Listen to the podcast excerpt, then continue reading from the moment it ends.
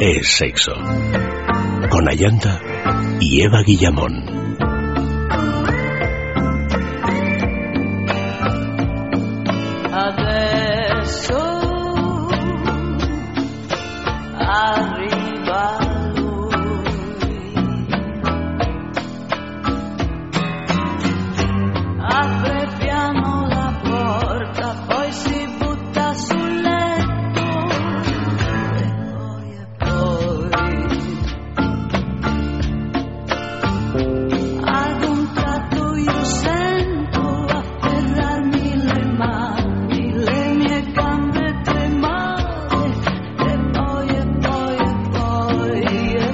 Muy buenas noches, queridos amigos, y ya continuamos hasta las 3 de la madrugada en Es Sexo. Esta noche es sexo de juegos, juegos para acelerar la adrenalina, y a continuación, a partir de las 2 de la madrugada, pues como os decíamos, una entrevista a Macarena García, la actriz protagonista de Blancanieves y Goya como mejor actriz revelación del año pasado y a los dos Javieres que son eh, los directores eh, de esa obra de teatro La llamada que está siendo un éxito absoluto en el Teatro Lara y que tiene que ver, como no, con el sexo. Todo esto en Es Sexo. Nuestro correo electrónico sexo arroba es radio punto fm, en Facebook es sexo y el Twitter arroba es sexo radio. Anoche hablábamos de cómo el cine de terror se aprovecha del sexo en muchas ocasiones, no solo como reclamo promocional, sino para crear situaciones que nos producen quizá una cierta incomodidad, porque todos en mayor o menor medida nos hemos visto en situaciones parecidas o por lo menos nos hemos identificado con sus protagonistas. Por eso esta noche le damos un poco la vuelta a la tortilla y hablamos de juegos para acelerar la adrenalina. O sea que bienvenidos a todos vosotros a esta edición de Sexo de Juegos. Buenas noches, Eva. Buenas noches. Buenas noches, Oli. Muy buenas noches. Y buenas noches, Luis. Hola, buenas eh, noches, ya estamos todos. Y también buenas noches a la modita que está aquí a mi izquierda y que ya dice lo suyo. Eso es. Este quiero en sueco, Oli, por si no lo sabes. Lo voy sabiendo. Lo vas sabiendo. Bien, pues esta es su, Sí, pezones todavía no me, no me sale, Los pezones electrificados era la semana pasada, pero... Llevo toda la semana dándole vuelta. No, no, no ha tenido la delicadeza de, de, enterarse de exactamente cómo se dice en sueco, porque es, es mudita e inconstante. bueno, dicho esto, pues eh, vamos a lo nuestro, que es hablar de la juguetería, que es esa boutique erótica, tres. Tenemos tres ya, estamos alargándonos. Dentro de poco vamos a ser como el corte inglés, ¿eh? Bueno, ya quisiéramos. No estaría mal. poco a poco. Un edificio gigantesco, todo lleno de, de, cacharritos y de, divertimentos. ¿Te imaginas, Oli? Yo sí, sí. Te lo imaginas, lo imagino. Porque además, bueno, no digo yo que habría tantos como para rellenar... Eh, todo callado, por ejemplo, pero hay bastantes. sí, sí, hay, sí ¿verdad? sí que hay, sí, Claro que sí, sí, Y además, si no, los fabricaríamos. También. Tranquilamente. Porque ideas no nos faltan. Claro que sí, por eso. Somos gente muy imaginativa y que estamos al día en estas cuestiones. Y queremos que vosotros también estéis al día. ¿Cómo? Pues acercándoos a, a la juguetería. Tenemos pues una en la travesía de San Mateo número 12 en pleno centro de Madrid y muy cerquita, pues eh, en la calle del Pez número 13, Malasaña. O sea que, en fin, facilísimo de llegar.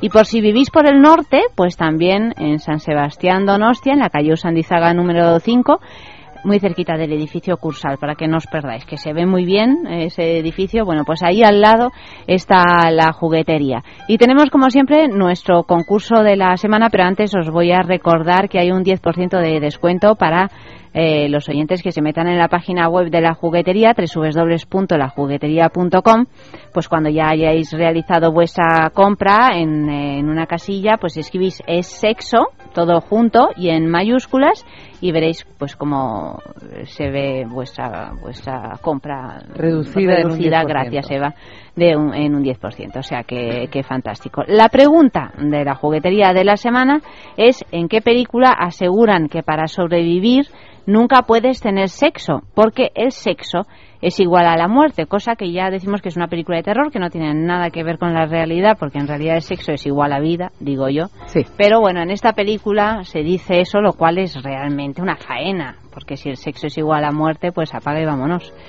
Eh, ¿Cuál es esa película? ¿Damos algún tipo de, mm, de pista, Luis? Se estrenó Se estrenó en 1996 y supuso un poco un resurgir en la carrera de este director que en los años 80 pues había destacado, pues sobre todo con una película de pesadillas en la que creó un icono, un ser que tenía la cara quemada, que tenía un suéter de rayas Ay, y que tenía unos guantes con unos que terminaban en unas cuchillas muy afiladas. Yo creo que esta pista es Yo tengo una anécdota terrorífica en relación a esto. Una amiga, una de mis mejores amigas que se llama Almudena, tenía un, eh, tiene, tiene, pero cuando era chica, cuando se estrenó esta película, que ya debía ten- tener 15 o 16 años, pues nos fuimos a verla, la de las pesadillas, digo.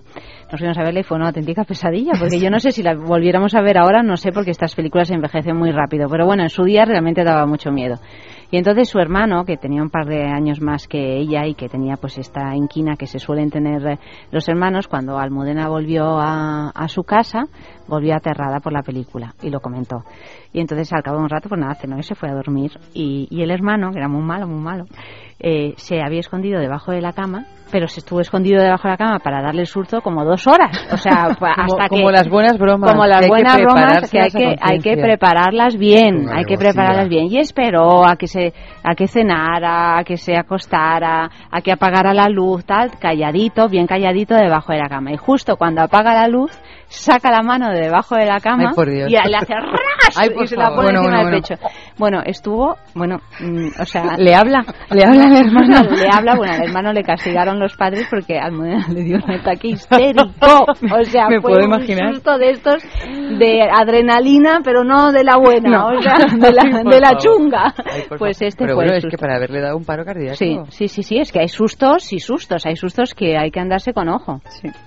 Ay, bueno, y yo me, y yo me quejo de mis hermanos cuando mm, le metían a mi madre, cuando yo vivía en París y mi madre venía a verme con ellos, pues mis hermanos le metían a mi madre eh, armas de juguete en la maleta para que cuando mi madre pasara el detector de metal Le quitara todo. viera que pues había ahí como pistolas o cuchillos y una de esas veces estaba yo con ella y mi madre pues estaba enfadada porque ya le habían quitado unas tijeras de esas de puntas redondas de cortarse las uñas tal.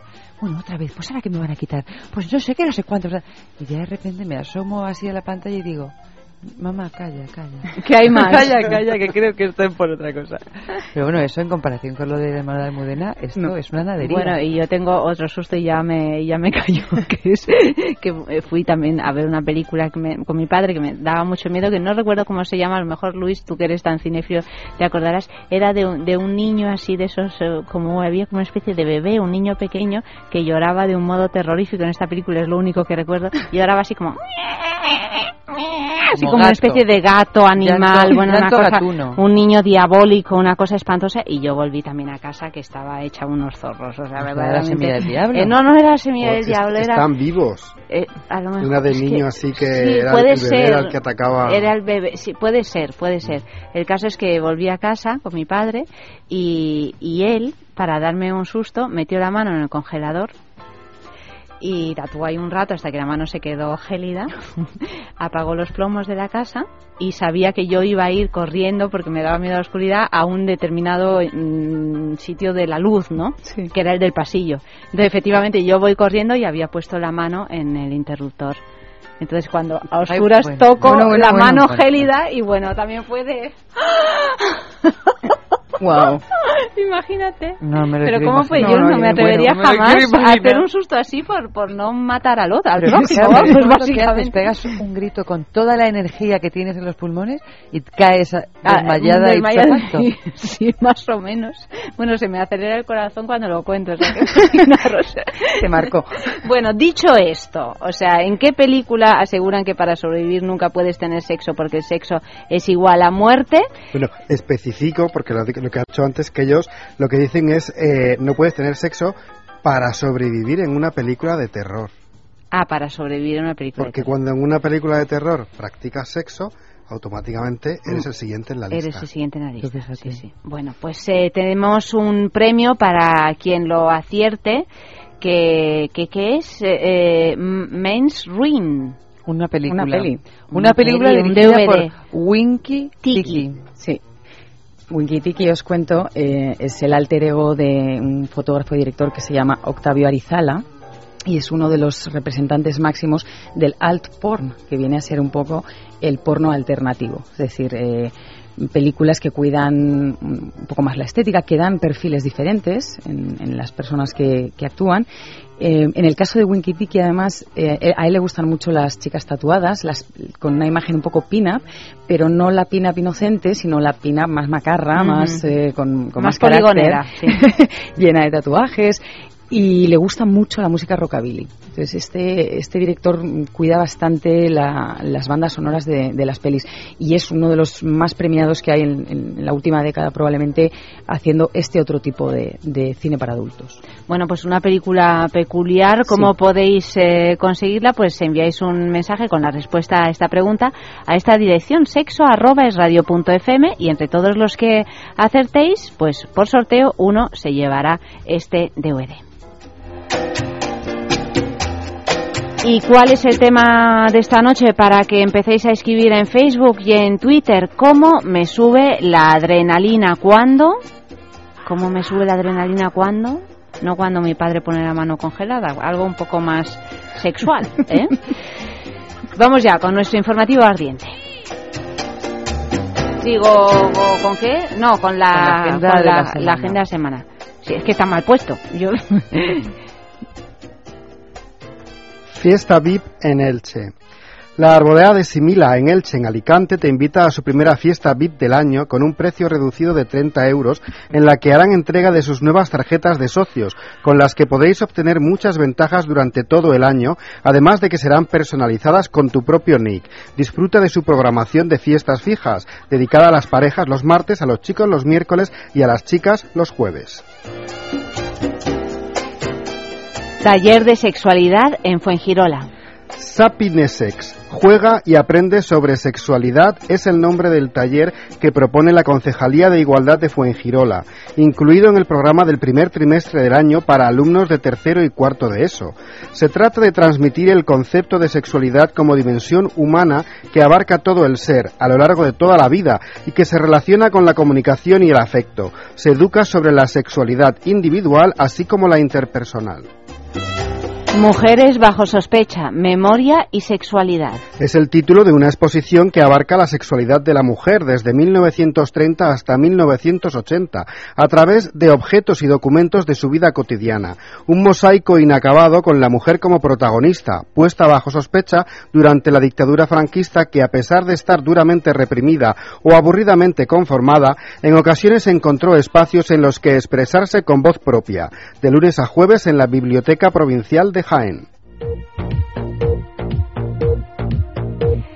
Y vamos con el concurso de los mensajes del día. Lo estoy eh, revolviendo todo. Sí, sí, sí. Es que. ¿Cómo te gusta? Como me gusta. Me he equivocado antes y ahora lo revuelvo. Además, eh, es que tengo curiosidad de saber qué mensajes han llegado. Además, tenemos un super premio que es un fin de semana en el balneario de la Ermida, ese balneario que está ubicado en la entrada de los picos de Europa, uno de los lugares seguramente más bonitos de España y a lo mejor que tampoco conocemos tanto porque pues porque bueno hay que llegar hasta allí. www.balneariolahermida.com es su página web para que veáis qué bonito es este sitio. Os proponemos un fin de semana para dos personas alojamiento más desayuno más circuito termal todos los fines, eh, todos los dos días de, de, ese fin de semana.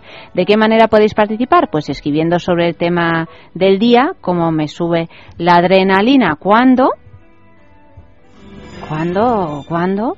Enviad eh, los mensajes a sexo.radio.fm o si no en Twitter arroba es sexo radio o en Facebook es sexo. Y además aprovecho para deciros, y esto ya está fuera de concurso, que como se acerca pues esas noches tan románticas porque dentro de nada es San Valentín, pues eh, el Hotel Balneario de la Ermida organiza un especial San Valentín con una estancia de dos noches para dos personas con un montón de cosas. Tratamientos relax enamorados con chocolate y cerezas. Imagínate que te embadurnen de chocolate y cerezas.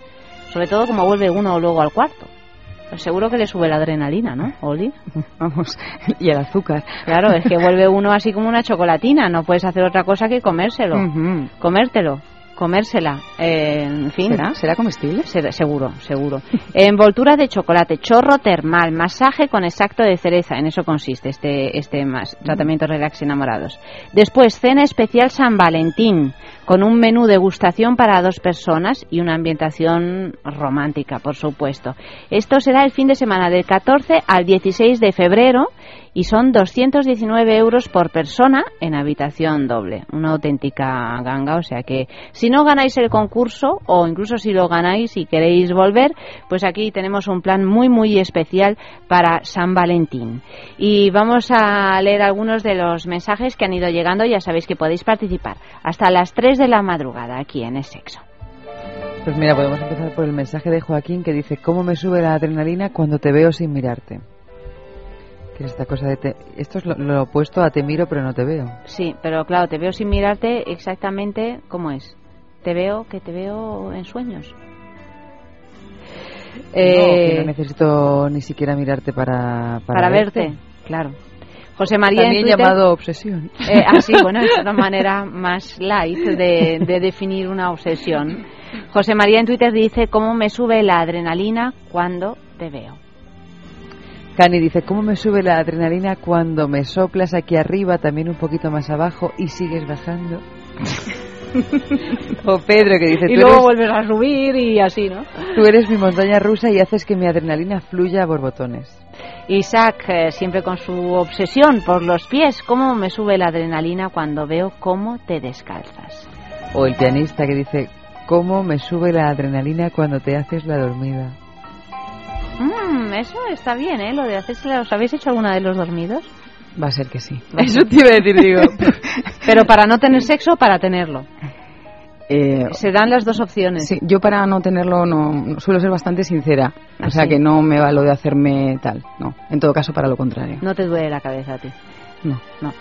Muy bien. Y luego ya para terminar eh, los mensajes de Facebook dice Encarnación, ¿cómo me sube la adrenalina cuando me miras de esa forma que ya tú sabes?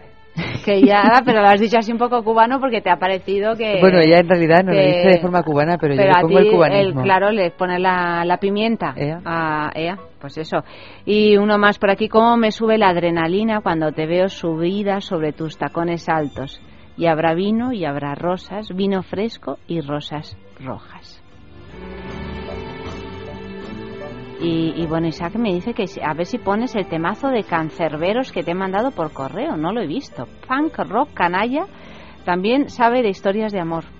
¿Sabéis qué temazo es? Yo no sé. Bueno, pues, es. Ahora lo eh, buscamos. pues nos habrá mandado el mail, pero tú no puedes mirar el mail a llanta en estos momentos. No puedo mirar el mail porque tenemos esta, esta eh, eh, otra parafilia. Supongo que es será lo, lo de las grandes mujeres en la historia de, de Intimina. que se llama- Que además, mira, es que mañana te voy a preparar una No que, te, que te vas mueras te- nunca. No te mueras, pues no sé. ¿Es ese? Ese será el Bueno, pues mm, búscanoslo, Amalio.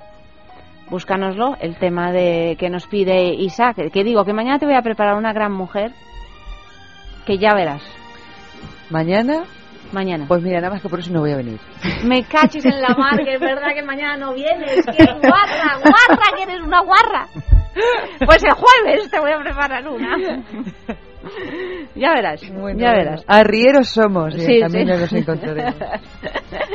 Bueno, pues eh, seguimos ahora sí que sí con nuestro noticiero ardiente. Sexo y erotismo como reclamo de museos. El Museo Británico llegó hasta los 6,7 millones de visitantes en 2013 gracias al impulso de una exhibición sobre Pompeya y al inesperado éxito de Shunga, Sexo y Placer en el arte japonés, una muestra sobre el sexo en Japón desde el año 1600 hasta 1900 que ha recibido a 88.000 visitantes en solo tres meses, más del doble de lo previsto. También París ha batido su propio récord con la muestra de desnudos masculinos del Museo de Orsay, en la que se puede ver desde el torso de Belvedere hasta hasta los autorretratos de Egan Schiele masturbándose, pasando por los cuerpos retorcidos de Francis Bacon. Una exposición que reivindica la belleza del cuerpo masculino de la misma manera que se hace mucho más habitualmente con el femenino. La reina del sexo porque solo una puede reproducirse. Las reinas de ciertas especies de insectos, como utilizan la, la Perdón. Las reinas de ciertas especies de insectos utilizan la secreción de feromonas para esterilizar al resto de la comunidad e impedir la reproducción de las obreras, manteniendo así el complejo orden social de su comunidad. Científicos europeos han identificado estas sustancias químicas que suprimen la capacidad reproductiva del resto de la colonia y han datado su origen hace más de 150 millones de años. Estudiaron los compuestos químicos de la cutícula de la hormiga del desierto, la avispa y el abejorro común, llegando a la conclusión de que varias sustancias concretas eran producidas en mayor medida por las reinas de cada especie. Rociaron esas, con esas mismas sustancias a un grupo de la colonia, descubriendo que el grupo no expuesto de obreras sí llegaba a desarrollar ovarios.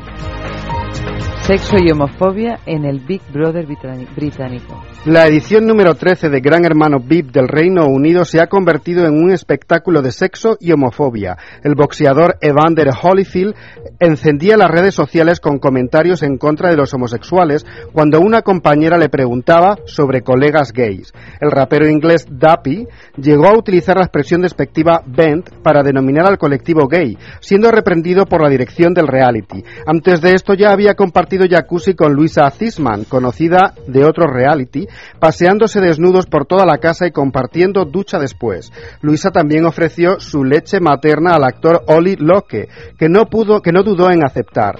Hasta la organización ha aprovechado el tirón proponiendo un striptease como prueba semanal. El éxito y la polémica ha subido tanto la audiencia que incluso han alargado la duración del programa. Piensa en el placer. En el tuyo. En el nuestro. Piensa en el poder de los sentidos. En sentir al máximo. Contigo. Piensa en algo discreto, muy suave, muy íntimo. En algo bello y muy excitante. Y ahora no pienses. Siéntelo. Siéntelo. Objetos de placer exquisito. Bailero. ¿Problemas de erección? ¿Eyaculación precoz? Con Men Solution de Clínica Menorca ya no hay excusa que valga. Recupere su vida sexual sana y activa sin importar su edad o condición física. Éxito en el 90% de los casos. En Men Solution contamos con una nueva área de cirugía urológica y estética genital con la más avanzada tecnología. Infórmese y pida cita los 7 días de la semana en el teléfono 91 328 0603. Men Solution 91 328 0603.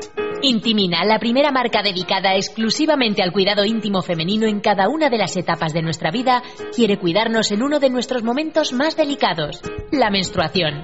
Con su copa menstrual Lily Cap ofrece la mejor alternativa a los tampones y compresas. Sin alergias, sin irritación y sin sequedad, Intimina te proporciona gracias a Lily Cap todo lo que necesitas para un periodo cómodo, seguridad e higiene. Prepárate para experimentar un antes y un después en tu menstruación. Lily Cap. ¿Te apuntas al cambio? ¿No eres capaz de dormir? ¿Te levantas todos los días cansado? Dormax es un complemento alimenticio natural que combate el insomnio desde su causa, eficaz contra el estrés y la ansiedad. Dormax es nuestro mejor aliado para conseguir el descanso que todos nos merecemos y necesitamos, porque hablar de un sueño de calidad es hablar de Dormax. Dormax, de Laboratorios Acta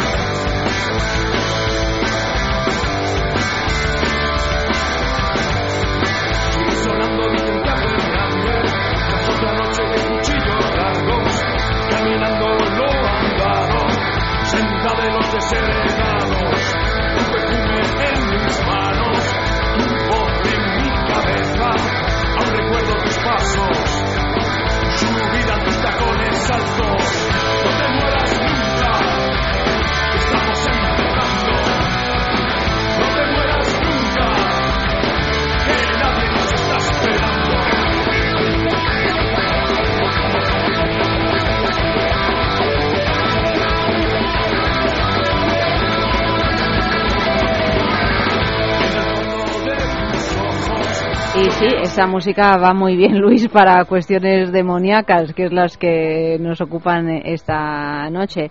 Porque vamos a hablar de demonios y otros seres malignos, Oli. Sí, vamos a hacer un, recorrido, ya que ayer estuvisteis hablando un poquito de, de las pelis de serie B en las que eh, aparecen bueno, fuertes contenidos eróticos o sexuales.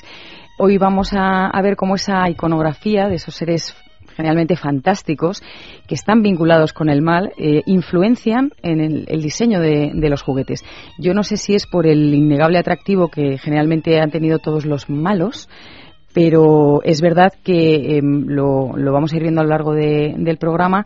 Desde los 90 y en el inicio de, de los 2000 de los, del año 2000 eh, eh, había una abundancia absoluta de juguetes que tenían unos diseños eh, bueno pues como de seres y de, y de, y de monstruos y que recordaban un poco incluso al, al hentai al, al manga erótico hablaremos luego de, de, ello. Pero es verdad que, que, incluso, por ejemplo, los hombres lobo que han supuesto, o los vampiros, ¿no? que tenían ese, ese fuerte contenido erótico, esa imagen de, pues, ese ser como malo, pero que al mismo tiempo era sexy. De hecho, incluso Jack Nicholson mm, se metió en, en la piel del hombre lobo eh, en la peli Lobo.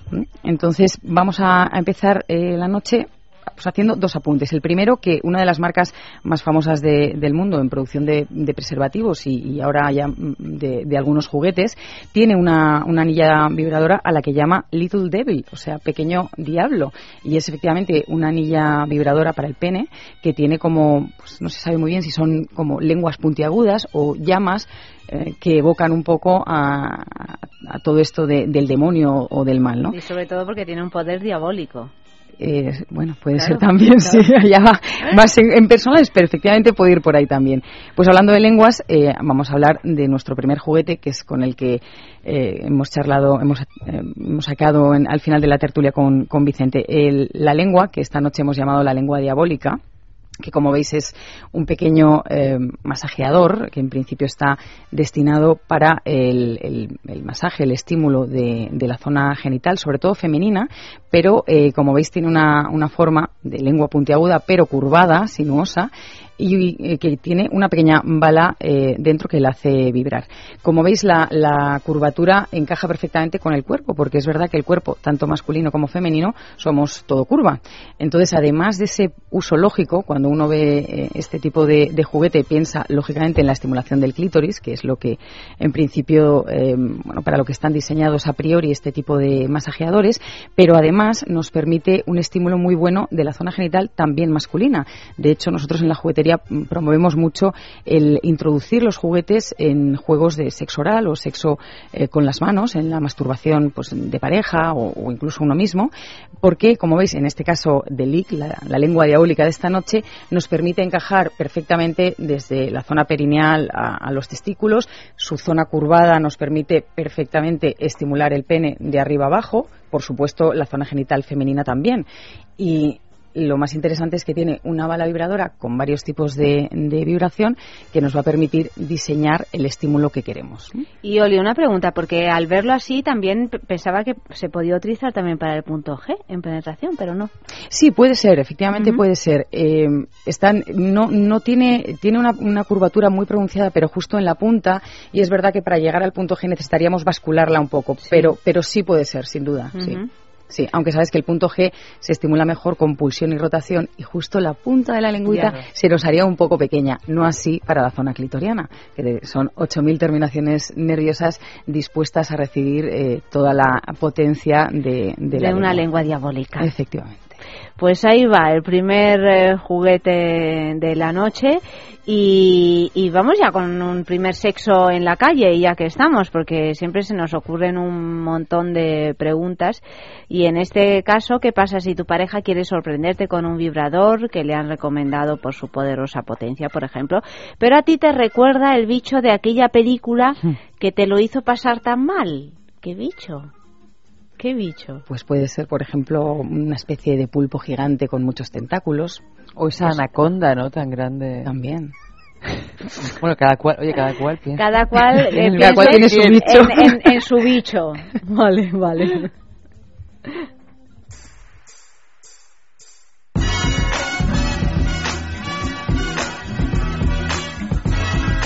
Hola, soy Carlos Trova y soy cantante. Pues estoy, a- estoy ahí y o sea, no se le ocurre otra cosa que sacar una especie de vibrador, pero que parecía, a, a mí por lo menos se me hacía como una especie de, de gremlin o de criatura así extraña.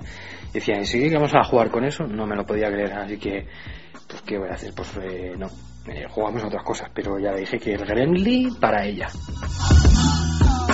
Hola, soy Gloria y soy abogada matrimonialista. Uy, a ver, eh, pues con forma así muy horrible de monstruo, o sea, de monstruo no horrible, sí.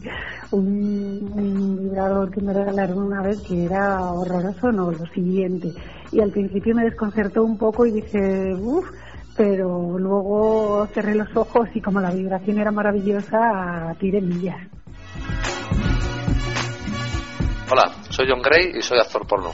Sí, pues pues sí, pues una vez me sacaron un juguete que bueno, que era una especie de marcianito, así como que se llama Man Eaters o algo así, el comedor de hombres. Y bueno, era un marciano, pero a mí por el color y la boca que tenía así dibujada me recordaba a la, a la planta carnívora de, de la pequeña tienda de los horrores. Y al final sí lo acabamos utilizando porque bueno, es un juguete y tampoco era que asustase realmente. Y ya, estaba bien. Hola, soy Lorena y soy Gogo. Pues mira, mi primer vibrador me lo regaló mi primer novio, que era así como que muy moderno él. Y horroroso, horroroso. Pero, o sea, como que era aquello, mira, la, mm, me acuerdo que se me vino a la cabeza la película esta de la Kim Basinger que se lía con un pibe que resulta que es, ella es extraterrestre, no sé qué historia. Creo que es mi, mi novia es una extraterrestre, creo que se llama, de los años ahí eh, 90, yo qué sé, yo era una cani cuando, cuando lo vi. El caso es que a la Kim le salía del bolso un cimbel y con el que hablaba, que tenía ahí como un ojo, vamos, que era como una polla rara ahí. Y yo recuerdo que de pequeña, según lo vi, dije, esto es una polla en un bolso.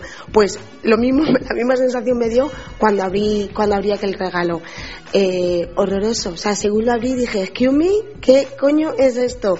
Si no me entra por los ojos, no me va a entrar por el coño, te lo puedo seguro. Hola, soy Pelayo y soy publicista. Pues recuerdo que una vez me regalaron un juguete que, que bueno, era se llamaba el monstruo del lagonés. Bueno, una cosa súper cutre. Y nada, pues cuando lo vi le dije al que me lo regaló, le dije, mira tío, pues los darás tú, porque vamos, yo eso no, no me lo meto por ningún lado. Vamos.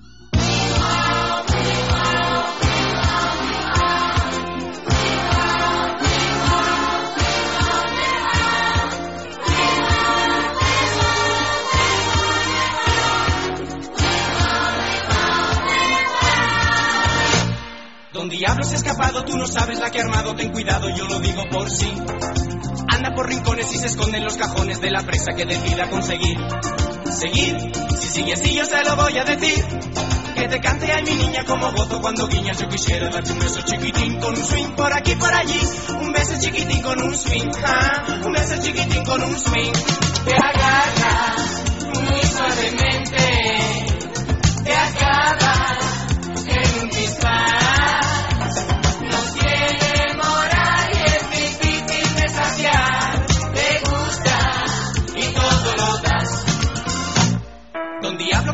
Siempre sale con el tuco del futuro colorado colorín. Y si acaso ustedes usará sus placeres para ver cómo te puede conseguir. Seguir, si sigue así yo se lo voy a decir. Que te cante a mi niña como gozo cuando guiñas. Yo quisiera darte un beso chiquitín con un swing por aquí por allí. Un beso chiquitín con un swing, sí.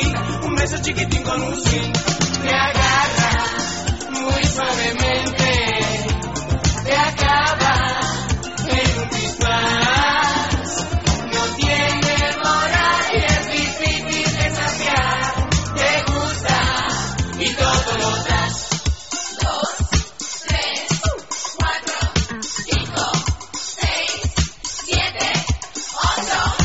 Y atentos, atentos, porque llega ya el momento de nuestro concurso Intimina, esas grandes mujeres en la historia, patrocinadas por Intimina, que es una marca que ha desarrollado una línea completa de, producto, de productos para que las mujeres nos sintamos bien, de productos que no estaban en el mercado hasta que ha llegado Intimina. ¿Dónde los podemos encontrar? En farmacias, en parafarmacias y en su tienda online, www.intimina.com.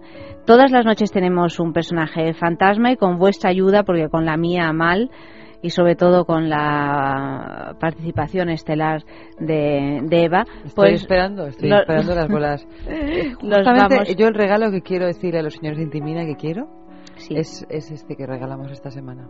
Las bolas chinas, las bolas chinas, no, las bolas de intimina. Las bolas las bolas de, de intimina. Los ejercitadores de Kegel la selle. Mira, Oli me, me, me llama la atención con toda la razón. Esos ejercitadores de Kegel la selle de intimina que, que nos ayudan a mantener en forma un músculo que a menudo desconocemos que existe, que es el suelo pélvico.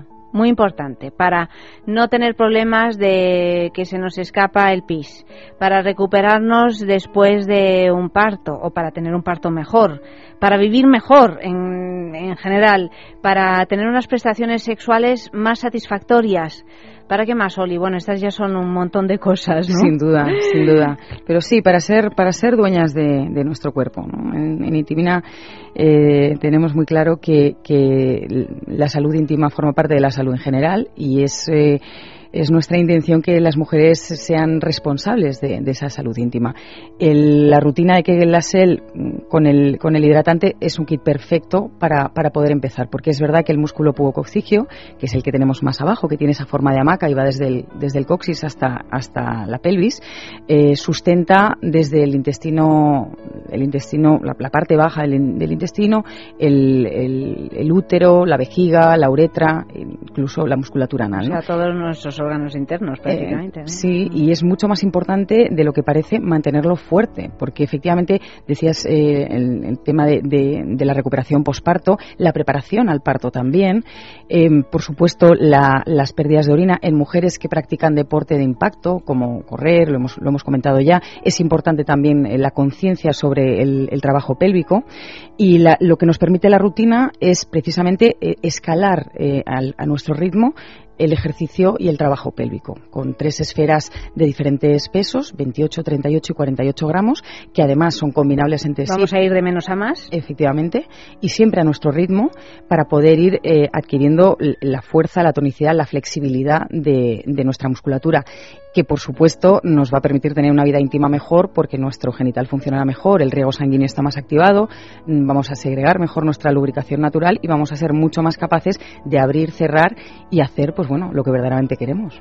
Y además nos decías la semana pasada, cosa que nos llamó poderosamente la atención a Eva y a mí, seguro que a muchos oyentes, que se podían eh, colocar estas bolas incluso cuando hacemos ejercicio. Por ejemplo, si vamos a clase de pilates Sí, o de yoga o de o- yoga o, o tal, pues es una, una ocasión estupenda para ejercitarlo todo a la vez. Sí, porque además durante esa hora o 50 minutos de clase eh, vamos a tener parte de nuestra de nuestra conciencia en, en la zona pélvica, focalizada en eso efectivamente. también, ¿no? Sí, Para sí. también saber dónde y cómo está Sí. puesto ese músculo, que ya digo que muchas veces no es fácilmente localizable. Efectivamente, Mm, el, el- el movimiento sería el, el- el de- el- cuando paramos el pis. Ujú. Dicen para el pis, que no es algo conveniente, pero sí nos permite saber cuál es el movimiento muscular que hacemos.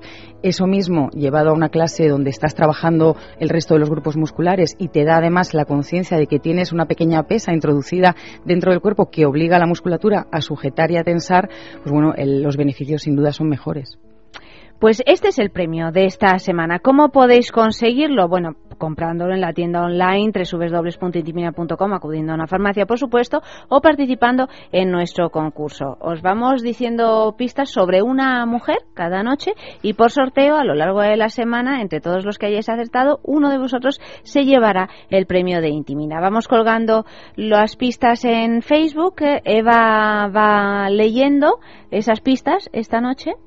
Y a ver, a ver si lo Mira, acertamos. yo- Bueno, podéis acertar, digo, a través de Twitter, arroba es sexo radio, a través del Facebook es sexo o a través del correo electrónico sexo arroba es radio punto fm. Estoy convencida de que esta noche lo vas a acertar. Pero es que me lo dices todas No, las no, no, noches, no, no. Eva. Es que yo ya tengo una No, no, no estoy convencida. Yo to- todas las de te digo, chiquitilla, esto es muy fácil. No tiene ningún secreto. En este caso, yo te aseguro que lo vas a acertar. Bueno, vamos a ver. Vamos allá, vamos De a hecho, concentrarnos no sé, todos. No sé si, si redactar las pistas así sobre la marcha de otra manera Hombre, para que no, no sean tan fáciles. hombre, no, no sé, para una vez que parece ser que lo voy a acertar, Sí. pues A Sí. ver, vale, vale. eh, Lo vais a acertar todos. Sí. Tú incluida. Gracias. Hasta tú. In- hasta tú. Vamos a ver. Pista 1. Comenzó trabajando de periodista en una revista de cine, aunque era licenciada en Historia Contemporánea. También trabajó en la publicidad. Mira cómo se ríe. Es que tú no me dirás, Oli, Es que, frustrante. que es que, que es que claro, o sea, es que tiene una actitud que no es constructiva. Me río, mira, me río por no llorar. No, no, por no llorar, no, te ríes porque te lo pasas genial, vamos. Mira con qué cara te mira el pobre Luis. No, Luis, es De que infinito da- desconcierto. yo creo que Luis lo va a averiguar también, A ver, incluso antes. a ver. Voy a tapar el nombre pista. porque creo que el nombre está en el ángulo de mira de Luis. No, es una enferma, es Lista no una llega enferma, tanto. pero ¿cómo te piensas que lo va a? Sobre todo con esta ahí? oscuridad que nos acecha. Pista número 2. A finales de los 90 se marchó a Estados Unidos y allí hizo su primera película, aunque ya antes había trabajado en dos cortometrajes. Pero no era periodista. A finales de los años 90 se marchó a Estados Unidos y allí hizo su primera película. Mira, yo es que yo ya creo que tengo un problema psicológico que es que ni las ¿De, de los las 80 pistas, o de los De los 90? 90, de los De los 90. 90. No, po- podía ser periodista, pero de repente decidió dar un cambio a su carrera. Vale, pues y no lo sé. dedicarse a otra Yo tampoco. Vale, Oli, menos Pero yo- mal, porque yo- es que yo- claro, o sea, a yo ver, salgo del estudio todas las noches mm, hecha polvo, o sea, que no acierto ni uno. Creo que, creo que una sí. Creo que solo lo he acertado una vez. decir que es una cosa que ha comenzado a llanta. Y se le ha ido de las manos. Se le ha ido de como las tantas manos. cosas que se te van de las manos, tantas es- cosas relacionadas con el sexo que se te van de las manos. Y claro, quieras que no, pues aquí estamos hablando de sexo todas las santas noches de nuestras vidas. ¿Eh? Cuando dices que se marchó, entendemos que Y es se española. marchó. ¿Por qué? ¿Uno se puede marchar a Estados. Unidos? Hombre, yo también entendía Uno que se era puede española, marchar a Estados que no Ah, no, yo no he dicho nada. A mí me han hecho una pregunta y yo digo que, que puede ser española, pero no tiene por qué serlo. Uno se puede marchar a Estados Unidos desde, incluso cualquier Kuala Lumpur. Efectivamente. También desde España. Tercera pista. Tiene una hija y le gusta mucho la cultura japonesa. Esto es un pistón, ¿eh? Parece mentira, pero es un pistón. ¿A quién le gusta mucho Murakami. la cultura japonesa? Pero que tú no lo puedes decir. No, tú no, no, puedes decir solo que, le gusta mucho la cultura japonesa, que le gusta Murakami. Por No, ejemplo. Le gusta mucho la cultura japonesa. Murakami es un escritor ellos. japonés, pero no es toda la cultura japonesa. No, ya. ¿Pero a quién le gusta la cultura japonesa? ¿Al padre o a la hija? ¿A la madre o a la hija? Tiene una hija y le gusta mucho la cultura japonesa. Fernando Sánchez Dragó. ¿A la hija le gusta la cultura japonesa?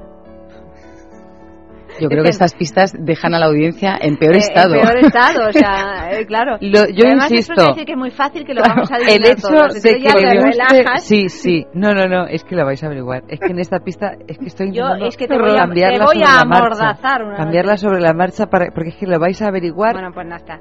Cuarta pista. Lo de que le gusta mucho la cultura japonesa, insisto, es una pista muy grande. Y lo digo de verdad. Lo de que tiene una hija, bueno, ha comentado en numerosas ocasiones que no puede hacer determinadas cosas porque tiene una hija y no puede enseñarle a su hija un mundo con el que ella no está de acuerdo. Pero lo de la cultura japonesa es muy importante. Porque además, aparte de... Y esto es, bueno, esto no lo voy a decir. Bueno, lo voy a decir porque es que total, la cuarta pista ya Total, es pues, que... como es- estamos fatal, ¿no? es que ya es una especie de declaración de intenciones. Aparte de Anthony and the Johnsons, yo creo que la cultura japonesa es lo que más le gusta. Hice. Sí. ¿No ves? Yo sabía que era muy fácil. Y redunda, que No era muy fácil, que estoy con la misma cara de pescadilla. japonesa. En Sexo concreto es arroba que es hoy radio punto está hablando FM. de ella y, a- y además que, que bueno, pues que su filmografía la conozco mucho. Lo de Anthony and the Johnsons es otra pista grandísima, porque de hecho es que una de las personas que tienen que ver con el éxito de Anthony and the Johnsons en España es esta mujer. Sí. Si no decir, por no decir la que más tiene que ver. El Facebook es sexo, solo puedo dar directo. Para grandes no puedo añadir nada más. Para las grandes masas. radio. Con esa pista ya lo vais a ver. Venga, Maja, sigue, sigue, no, sigue. Ha hecho muchos anuncios de televisión, documentales y vídeos musicales. Incluso yo puedo decir que uno de los anuncios que ha hecho es ese famosísimo de ¿A qué huelen las nubes?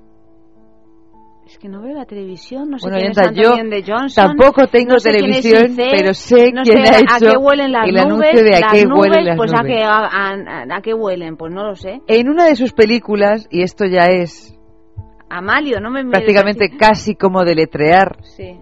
las letras de su nombre y apellidos, la protagonista sabe que tiene un cáncer y confecciona una lista con las cosas que quiere hacer antes de morir.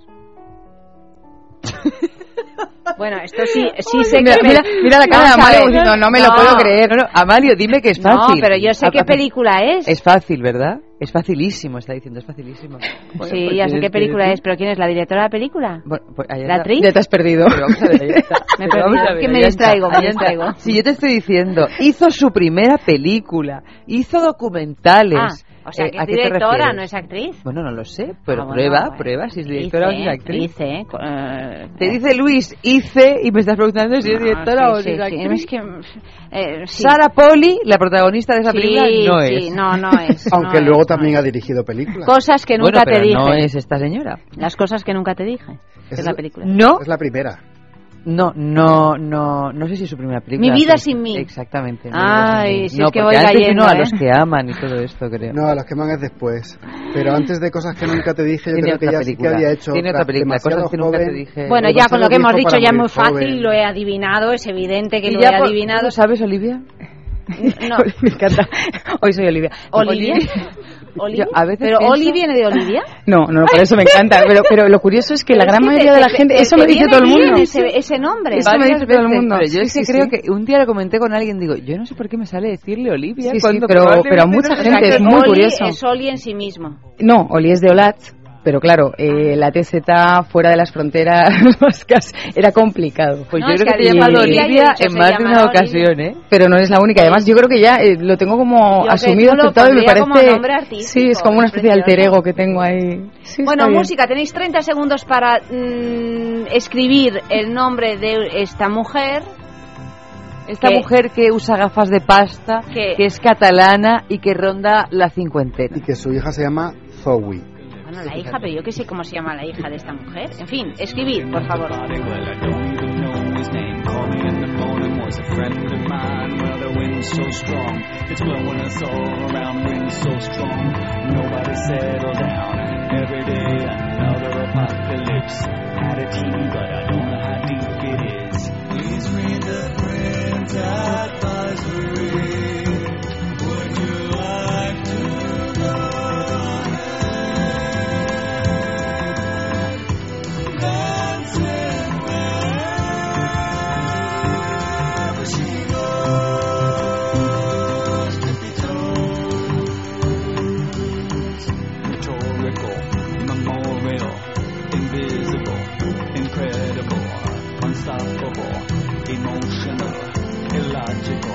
sensational. Little sister gotta take her medicine. Baby brother gonna do it all again. Run fast, but cannot catch the bus. Funny feeling, this is part of us. And you must take your medicine.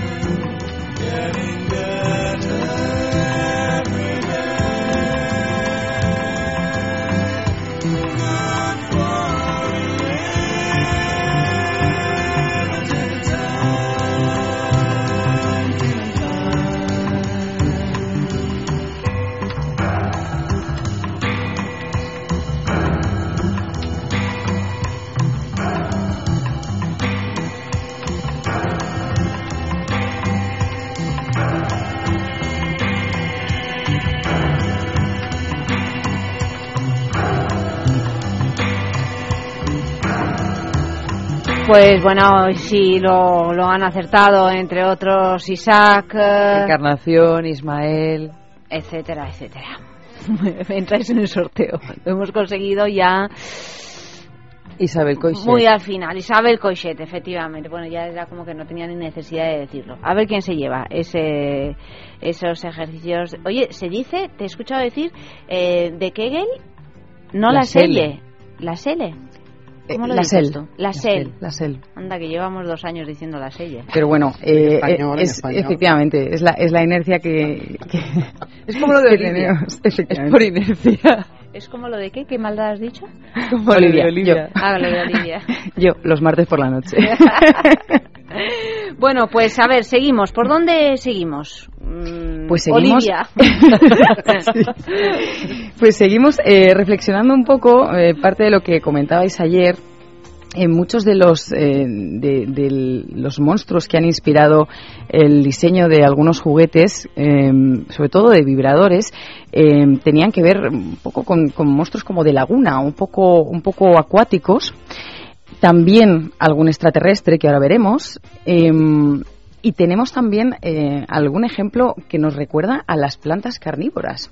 Es decir, que al final mm, te pones a mirar y es verdad que, como os decía, en estos 10 años que hemos visto toda suerte de, de, bueno, pues de, de seres y de, y de, y de juguetes que, que recordaban cosas como de fantasía total, hemos intentado saber por qué esta, eh, esta inercia a, producir vibradores que tenían formas de animales, sin, sin pretender por ello además eh, hacer ningún tipo de, de llamado a la zoofilia, porque esto es, esto es lo curioso. En el histórico de los vibradores hay infinidad de animalillos, veremos ahora, eh, pero no es tanto porque, eh, porque quieran parecerse al animal real, es decir, no es un perro, no es un gato.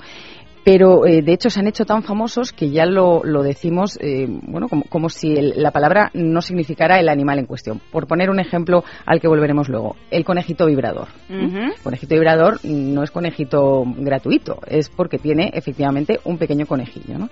Nosotros eh, dándole muchas vueltas porque ningún fabricante nos explicaba por qué era esta cosa tan, tan bueno, como esta inercia tan grande de, de- tantas marcas a hacer animalillos, eh, no lo hemos sabido. No sé si ahora poniendo sobre la mesa vamos a hablar un poco de, de los juguetes, a ver si alguna de vosotras de repente tiene una idea que nos explique un poco este amor por, por lo animal, ¿no?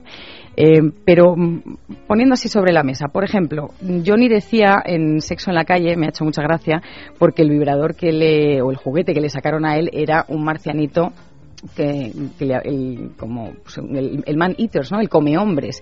Y lo hemos traído hoy. Lo hemos traído hoy. Efectivamente es simpático, no, en este caso no es un, un animalillo mm, que, que- que incite al, al miedo ni a, pero efectivamente eh, este, este, el Man Eaters, de hecho, es, es la creación de, de una marca americana, Big Tis Toys, y el, dueño, que es un amante de los juguetes, de los juguetes más allá de los juguetes sexuales, de hecho, estaba eh, vinculado a la fabricación de juguetes de otra índole y decidió dar el salto sin perder ese punto de, de hacer juguetes que parecieran eh, juguetes un poco más naif, pero que tuvieran un- un- una connotación más, más sexual. De hecho, son los creadores del patito vibrador, que hemos hablado de él en otras ocasiones. El Man Eaters, como veis, es un pequeño eh, marcianito verde con un solo ojo y una boca muy, muy, muy abierta, de forma curvada, y en realidad, aunque no lo parece, es un vibrador diseñado para el hombre. Pero La- ¿y cómo se utiliza? No Claro. puedo entender de... Ahí está. Es, eh, es un poco como el monstruo de las galletas con la boca abierta para que nuestra audiencia se, se ponga en. Vamos a hacer vamos una dárselo foto a Clea, vamos a colgar en Twitter. Eh, y ahora explicamos eh, la utilización. El, el Man Eaters tiene, apretándole la barriguita, tres tipos, eh, tres intensidades de, de vibración y eh, la, la gran bocota que tiene está pensada para estimular al hombre de esta manera, es decir, pasando, pon- poniendo el pene entre la boca, esa forma curvada encaja perfectamente con, con- con el pene y nos permite un masaje directo. Pero claro, eh, esa es la, esa- una vez que te lo que te lo explican lo ves, pero yo me puedo imaginar a Johnny, nuestro actor porno, el día que le sacaron este juguete, eh, que, que tiene, a nosotros nos sacaba mucho la sonrisa, pero no sé si tanto eh, elevar la temperatura del momento. Es que no deja de ser curioso, porque por un lado no es nada sensual como juguete en el sentido así que, que solemos eh, Sí. en el que solemos pensar, porque es muy juguete también en sus colores, pero por otro como asistente masturbador es extraño porque no abraza del todo el Efectivamente. pene, o sea no lo no, No. lo cubre permite combinar, de hecho, eh, el juego con la mano y, y la vibración en determinadas partes porque también encaja muy bien con, con Ahora, los eso sí lo testículos. tienes en la mesilla, oye. Claro, y nadie, Y nadie de hecho, se de eh, mucha gente se acerca con el, en, en la juguetería con el juguete en la mano para preguntarnos qué es, porque sí que no le ven una forma de estímulo clitoriano, por así decirlo. Saben que tiene que ser un juguete erótico, porque de hecho está en la juguetería, pero no tienen claro cómo utilizarlo. ¿no? Entonces, eh, esta es una de las una de las inspiraciones, pero sí que este nos saca la sonrisa. Esta que os traigo aquí es un mm, vibrador pensado para el estímulo del punto G y del, y del clítoris, pero ya veis que parece de alguna forma, de alguna manera, eh, un poco una planta, ¿no? Una, una especie Un de cactus. eh, Sí, nos, por la curvatura se entiende lo que eh, la función que tiene, pero no deja de ser curioso que han hecho toda una gama eh, con esta forma un poco como de como de planta, ¿no? De no sé muy bien. Luego realmente, como decíamos en, en la pregunta eh, Sexo en la calle, la, las- la potencia y las posibilidades de vibración del juguete y su propia curvatura nos lleva a saber utilizarlo o, bueno, empezar a investigar y por algún lado encaja muy bien. Pero a priori sí que es verdad que eh, llama la atención este, este tipo de, de diseño, ¿no? Este otro, por ejemplo, que os traigo, no me digáis que no es eh, curioso. Es, Uy. eh, uy, eh, esta, esta es la cosa, para que, para que vamos a, intentar describirlo para que visualice nuestra audiencia.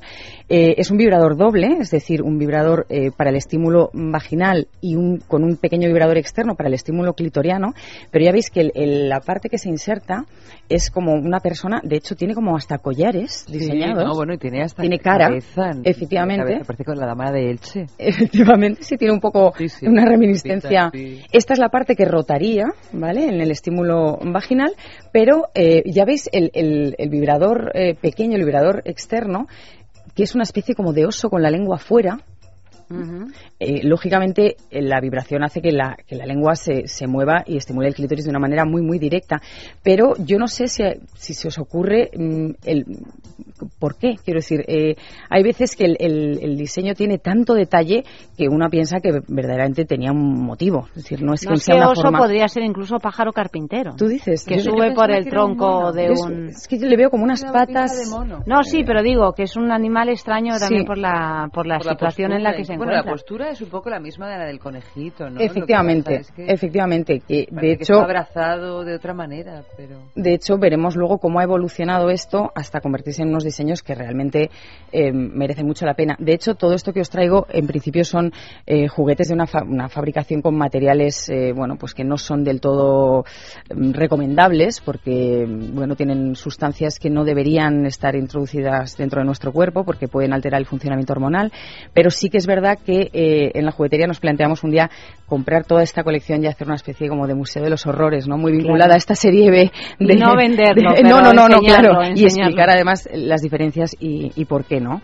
Eh, os traigo otro y este eh, mm, me recuerda un poco a todos estos monstruos de, de las lagunas y Cocodrilo. Sí, tiene, de hecho, eh, el hentai, el, el- el manga erótico japonés, tiende mucho a utilizar seres, eh, sobre todo con forma un poco de pulpos, ¿no? Este octopus eh, que, que cogen Con muchas extremidades. Efectivamente, que puedan paralizar, eh, retener y, y- y de- y- y dominar tanto a, a la- a los personajes masculinos como, como femeninos. ¿no? Y estos sí que tienen unas formas como mucho más monstruosas, pero existen eh, muchos vibradores, y este es otro de los ejemplos.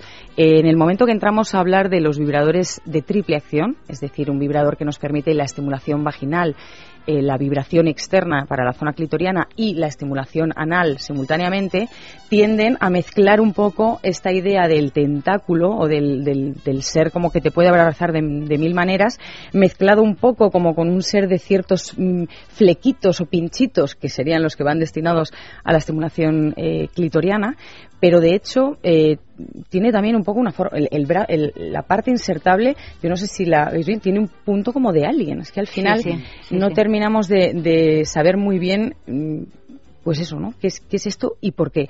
Afortunadamente, como sí que la utilidad está más que demostrada, hay nuevas versiones. La utilidad Eh, es obvia. Sí, Sí, no son- absolutamente. estos no son juguetes de esos que no sabes muy bien cómo. No, esto, esto está claro cómo va. Y de hecho, uno de los, de los juguetes de este tipo que más éxito alcanzaron por una serie de, de televisión archiconocida, Sexo Nueva York, fue el conejito. De hecho, a partir de ahí ya la gente no decía quiero un vibrador doble o un vibrador rotador, directamente era quiero el conejito. ¿no?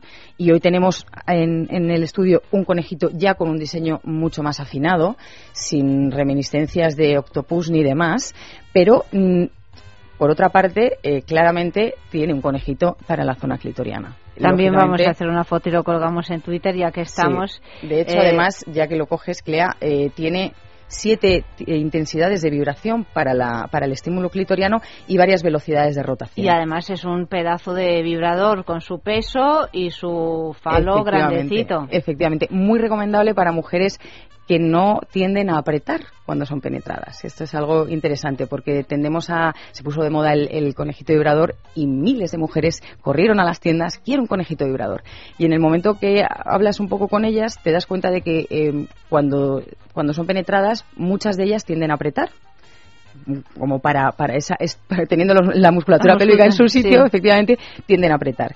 El- los, los rotadores están pensados para las mujeres que no aprietan, es decir, que se dejan hacer de alguna manera, porque de esa manera sientes toda la rotación y el masaje vaginal, mientras que si aprietas y sobre todo si tienes una musculatura fuerte, vas frenando la rotación y en vez de entregarte al placer acabas como enfadada con el juguete, por Porque- Dios, muévete, Pero muévete. puedes escoger si aprietas o no aprietas, ¿no? Sí, sí, Siempre sí. y cuando sepas cómo hacerlo. Sí, o que... En el caso de que aprietes, me refiero. Si no puedes apretar por otros motivos, Sí, no, no, por puedes. supuesto. Pero en el caso de que tú aprietes, a lo Sí. mejor hay momentos en los que dices, pues ahora voy a intentar no hacerlo. Claro, pero eso mientras empieza el juego o en en la, en la parte como bueno más inicial de la, en el caso de del, del juguete que nos ocupa de la penetración, eh, puedes ir, te dejas llevar, pero la gran mayoría en el momento que está ya muy cerca del orgasmo la intensidad es mucho mayor, el descontrol lógicamente mayor, no te puedes poner a pensar y en ese momento aprietas. Y si en ese momento que estás a punto del orgasmo vas frenando el juguete, pues claro, al final es como que se te pare la pila. Ya, sí, sí. te acabas poniendo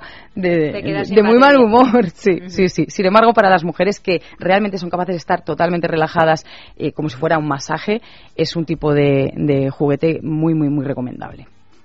Otra versión que no afecta a quienes aprietan y que también eh, es una, una evolución todavía más allá del, del conejito. Y aquí ya no vemos conejito. Efectivamente, solo vemos las orejas, o, vemos las o- o orejas. algo con forma de oreja. Le vamos quitando ya la, la imagen animal.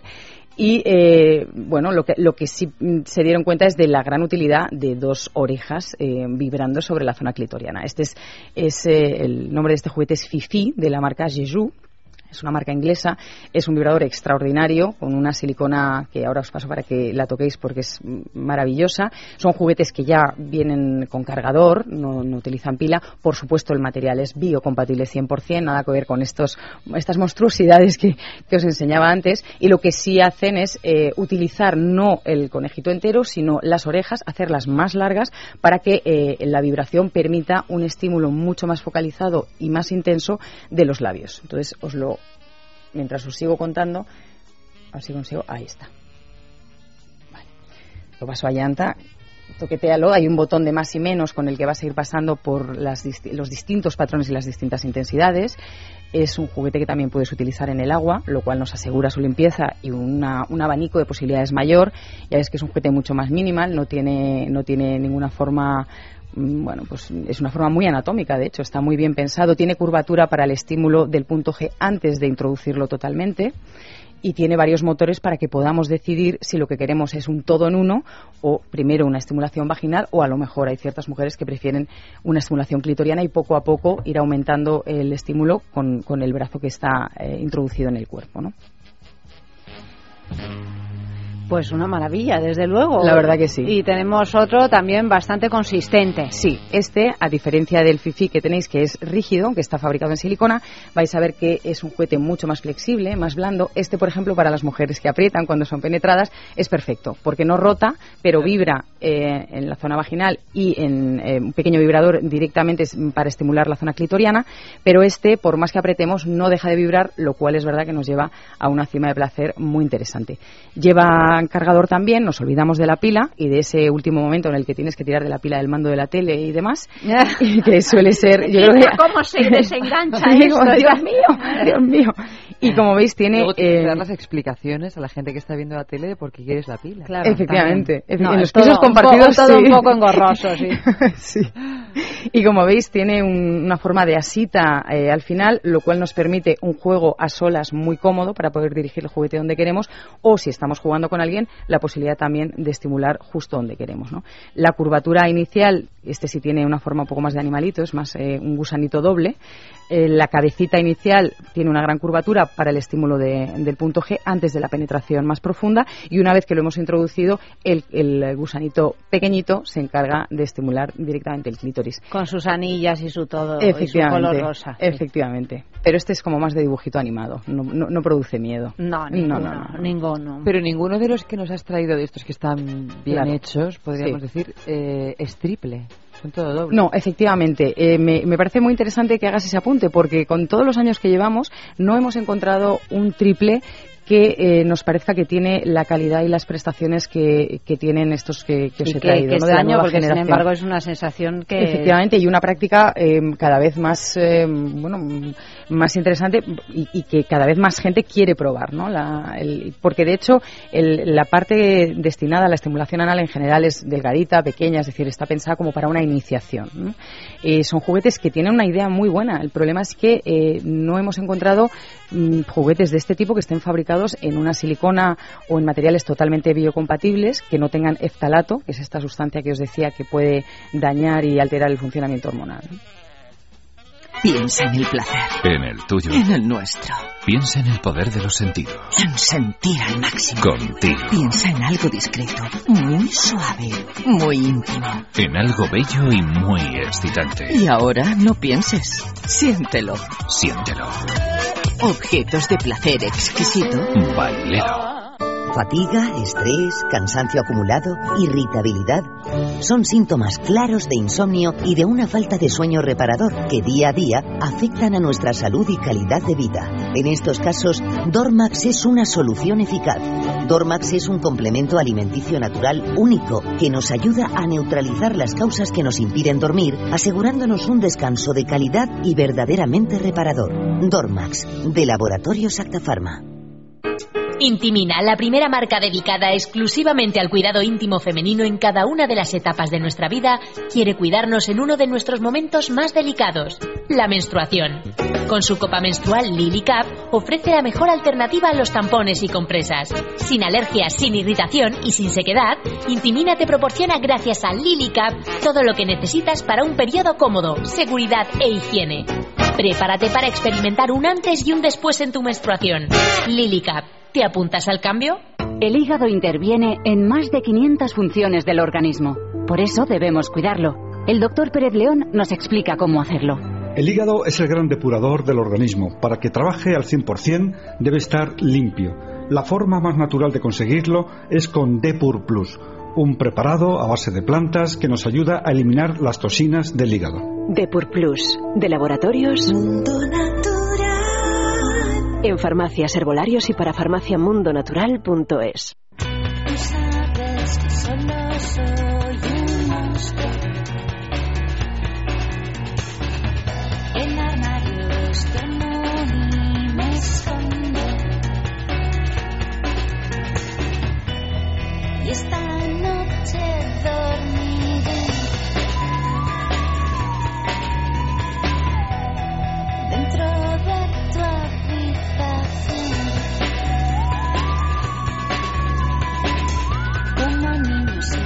Y para solucionar cualquier problema de tipo sexual, pues eh, os recomendamos que os acerquéis a Men Solution, la clínica Menorca en Madrid, porque ya no hay excusa que valga, puesto que se puede recuperar una vida sexual sana en el 90% de los casos, sin importar ni tu edad ni la condición física. Además, en Men Solution eh, cuentan con una nueva área de cirugía urológica y estética genital, que precisamente mm, el jueves, en el sexo de salud, pues vamos a hablar de ella con la más avanzada tecnología. Infórmate y pide cita los siete días de la semana llamando a este teléfono 91 328 0603 91 328 0603 Otro sexo en la calle.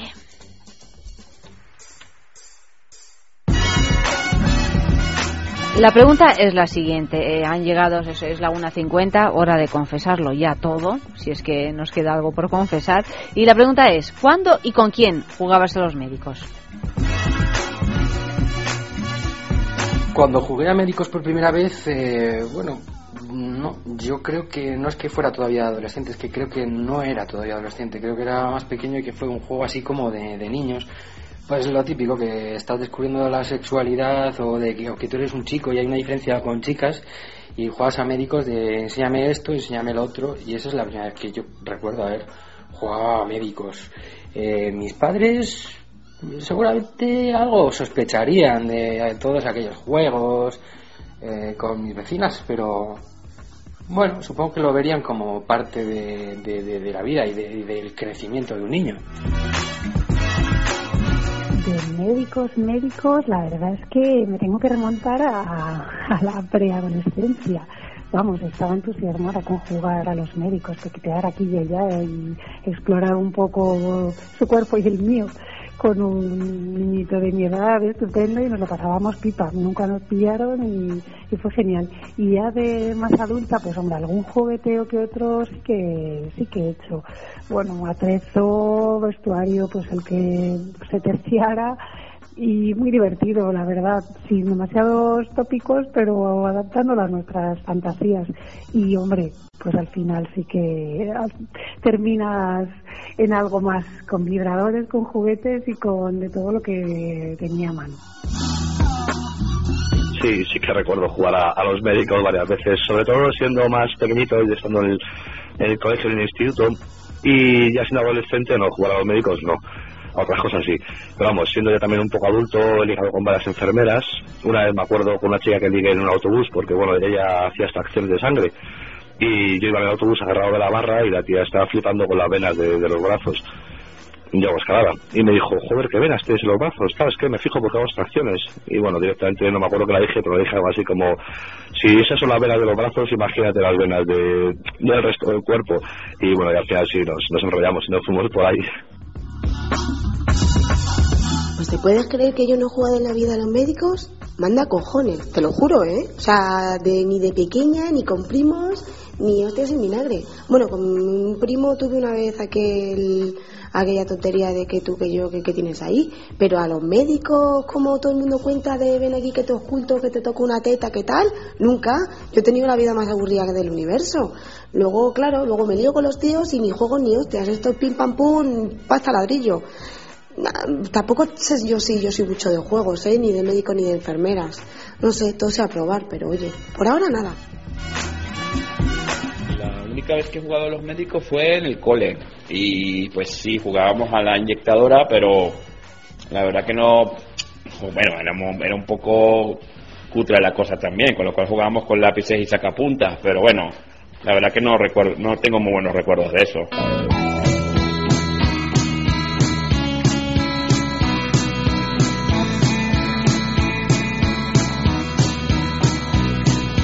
Encerrado en este hospital, tomando pentotal y sin poder hablar. Entre tubos de goteo estoy viendo televisión. Viene Soribón. Oh, dicen que tendré que resistir. Pero yo quiero salir de aquí. Oh, dicen que quizás me salvaré, me curaré por fin.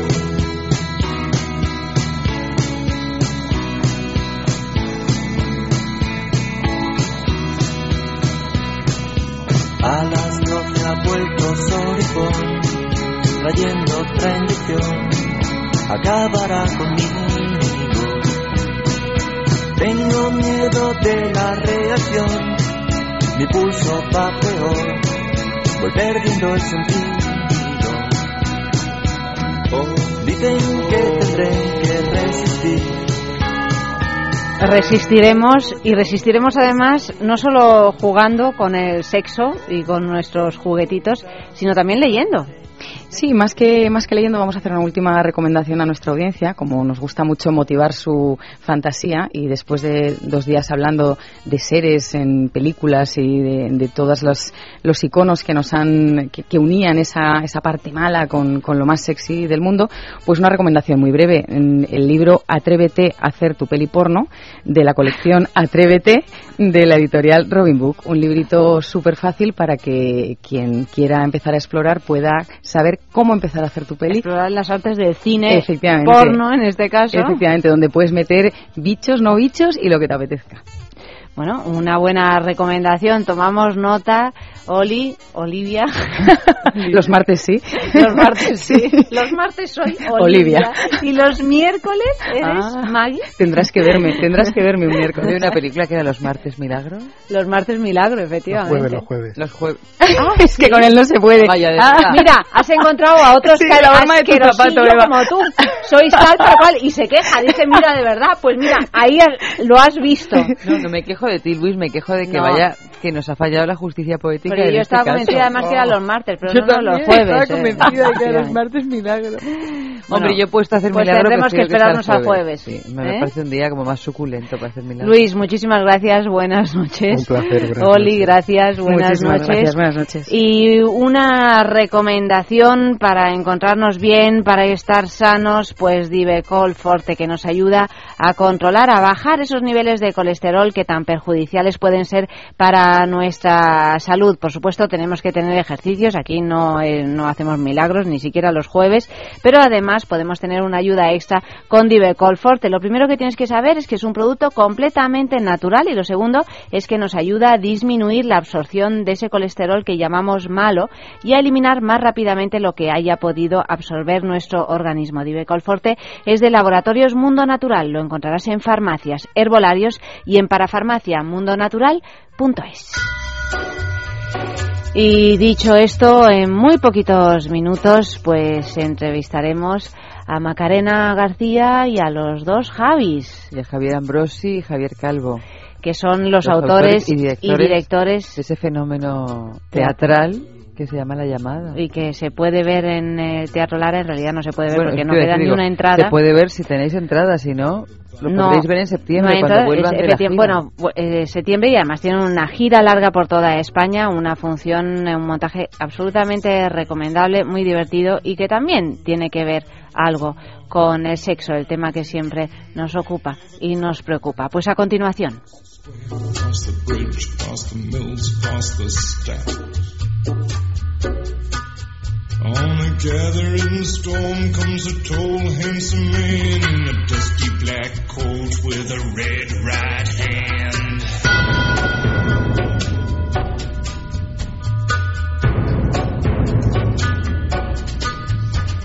Wrap you in his arms, tell you that you've been a good boy. He'll rekindle all the you a lifetime to destroy. He'll reach deep into the hole, heal your shrinking soul, but there won't be a single thing that you can do. He's a god, he's a man, he's a ghost, he's a guru. They're whispering his name through this disappearing land, but hidden in his coat is a red right hand.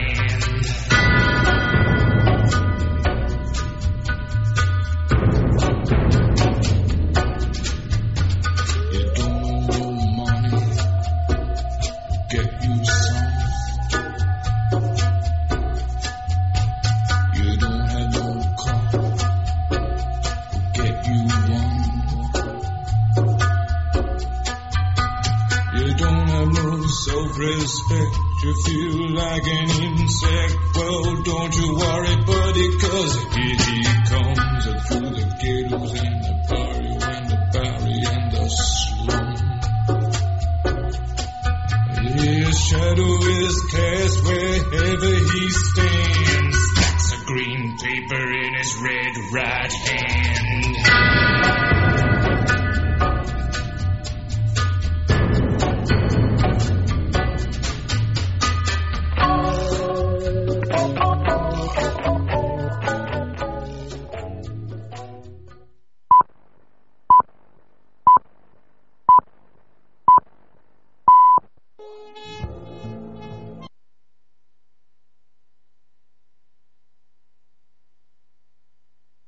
Javier Ambrosi.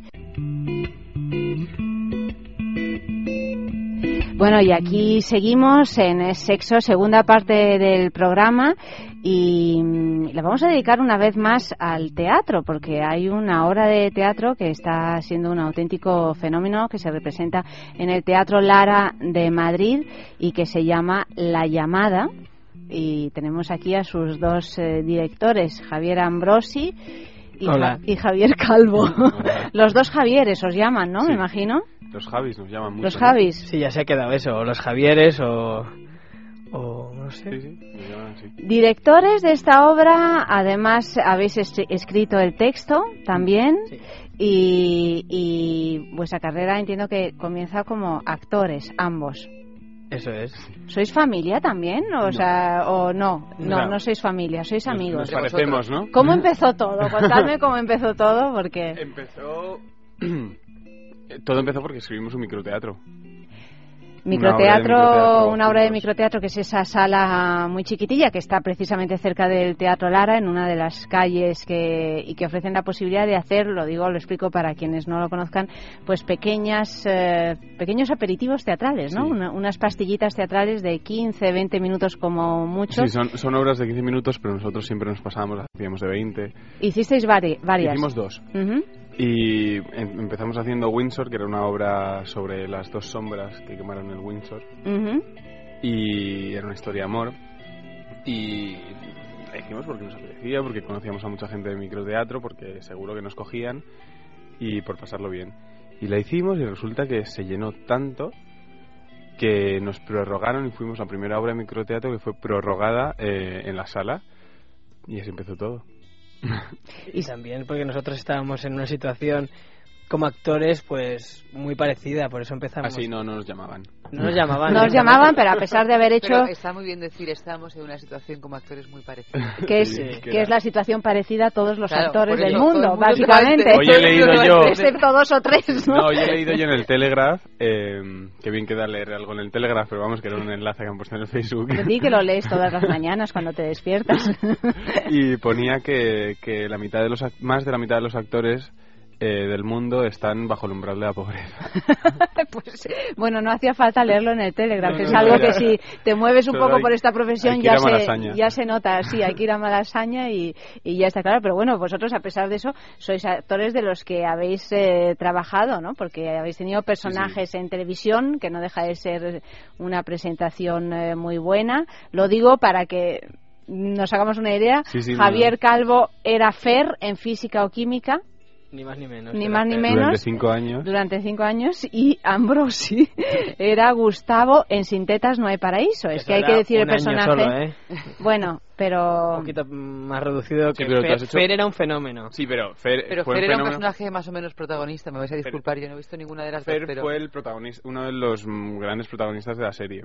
Además era muy guay porque era un personaje gay y empezó siendo un personaje un poco tímido a nivel de escritura y a nivel de, de personaje, aunque a Carlos Montero, el creador, le hubiera encantado que fuera el protagonista absoluto. Ujú.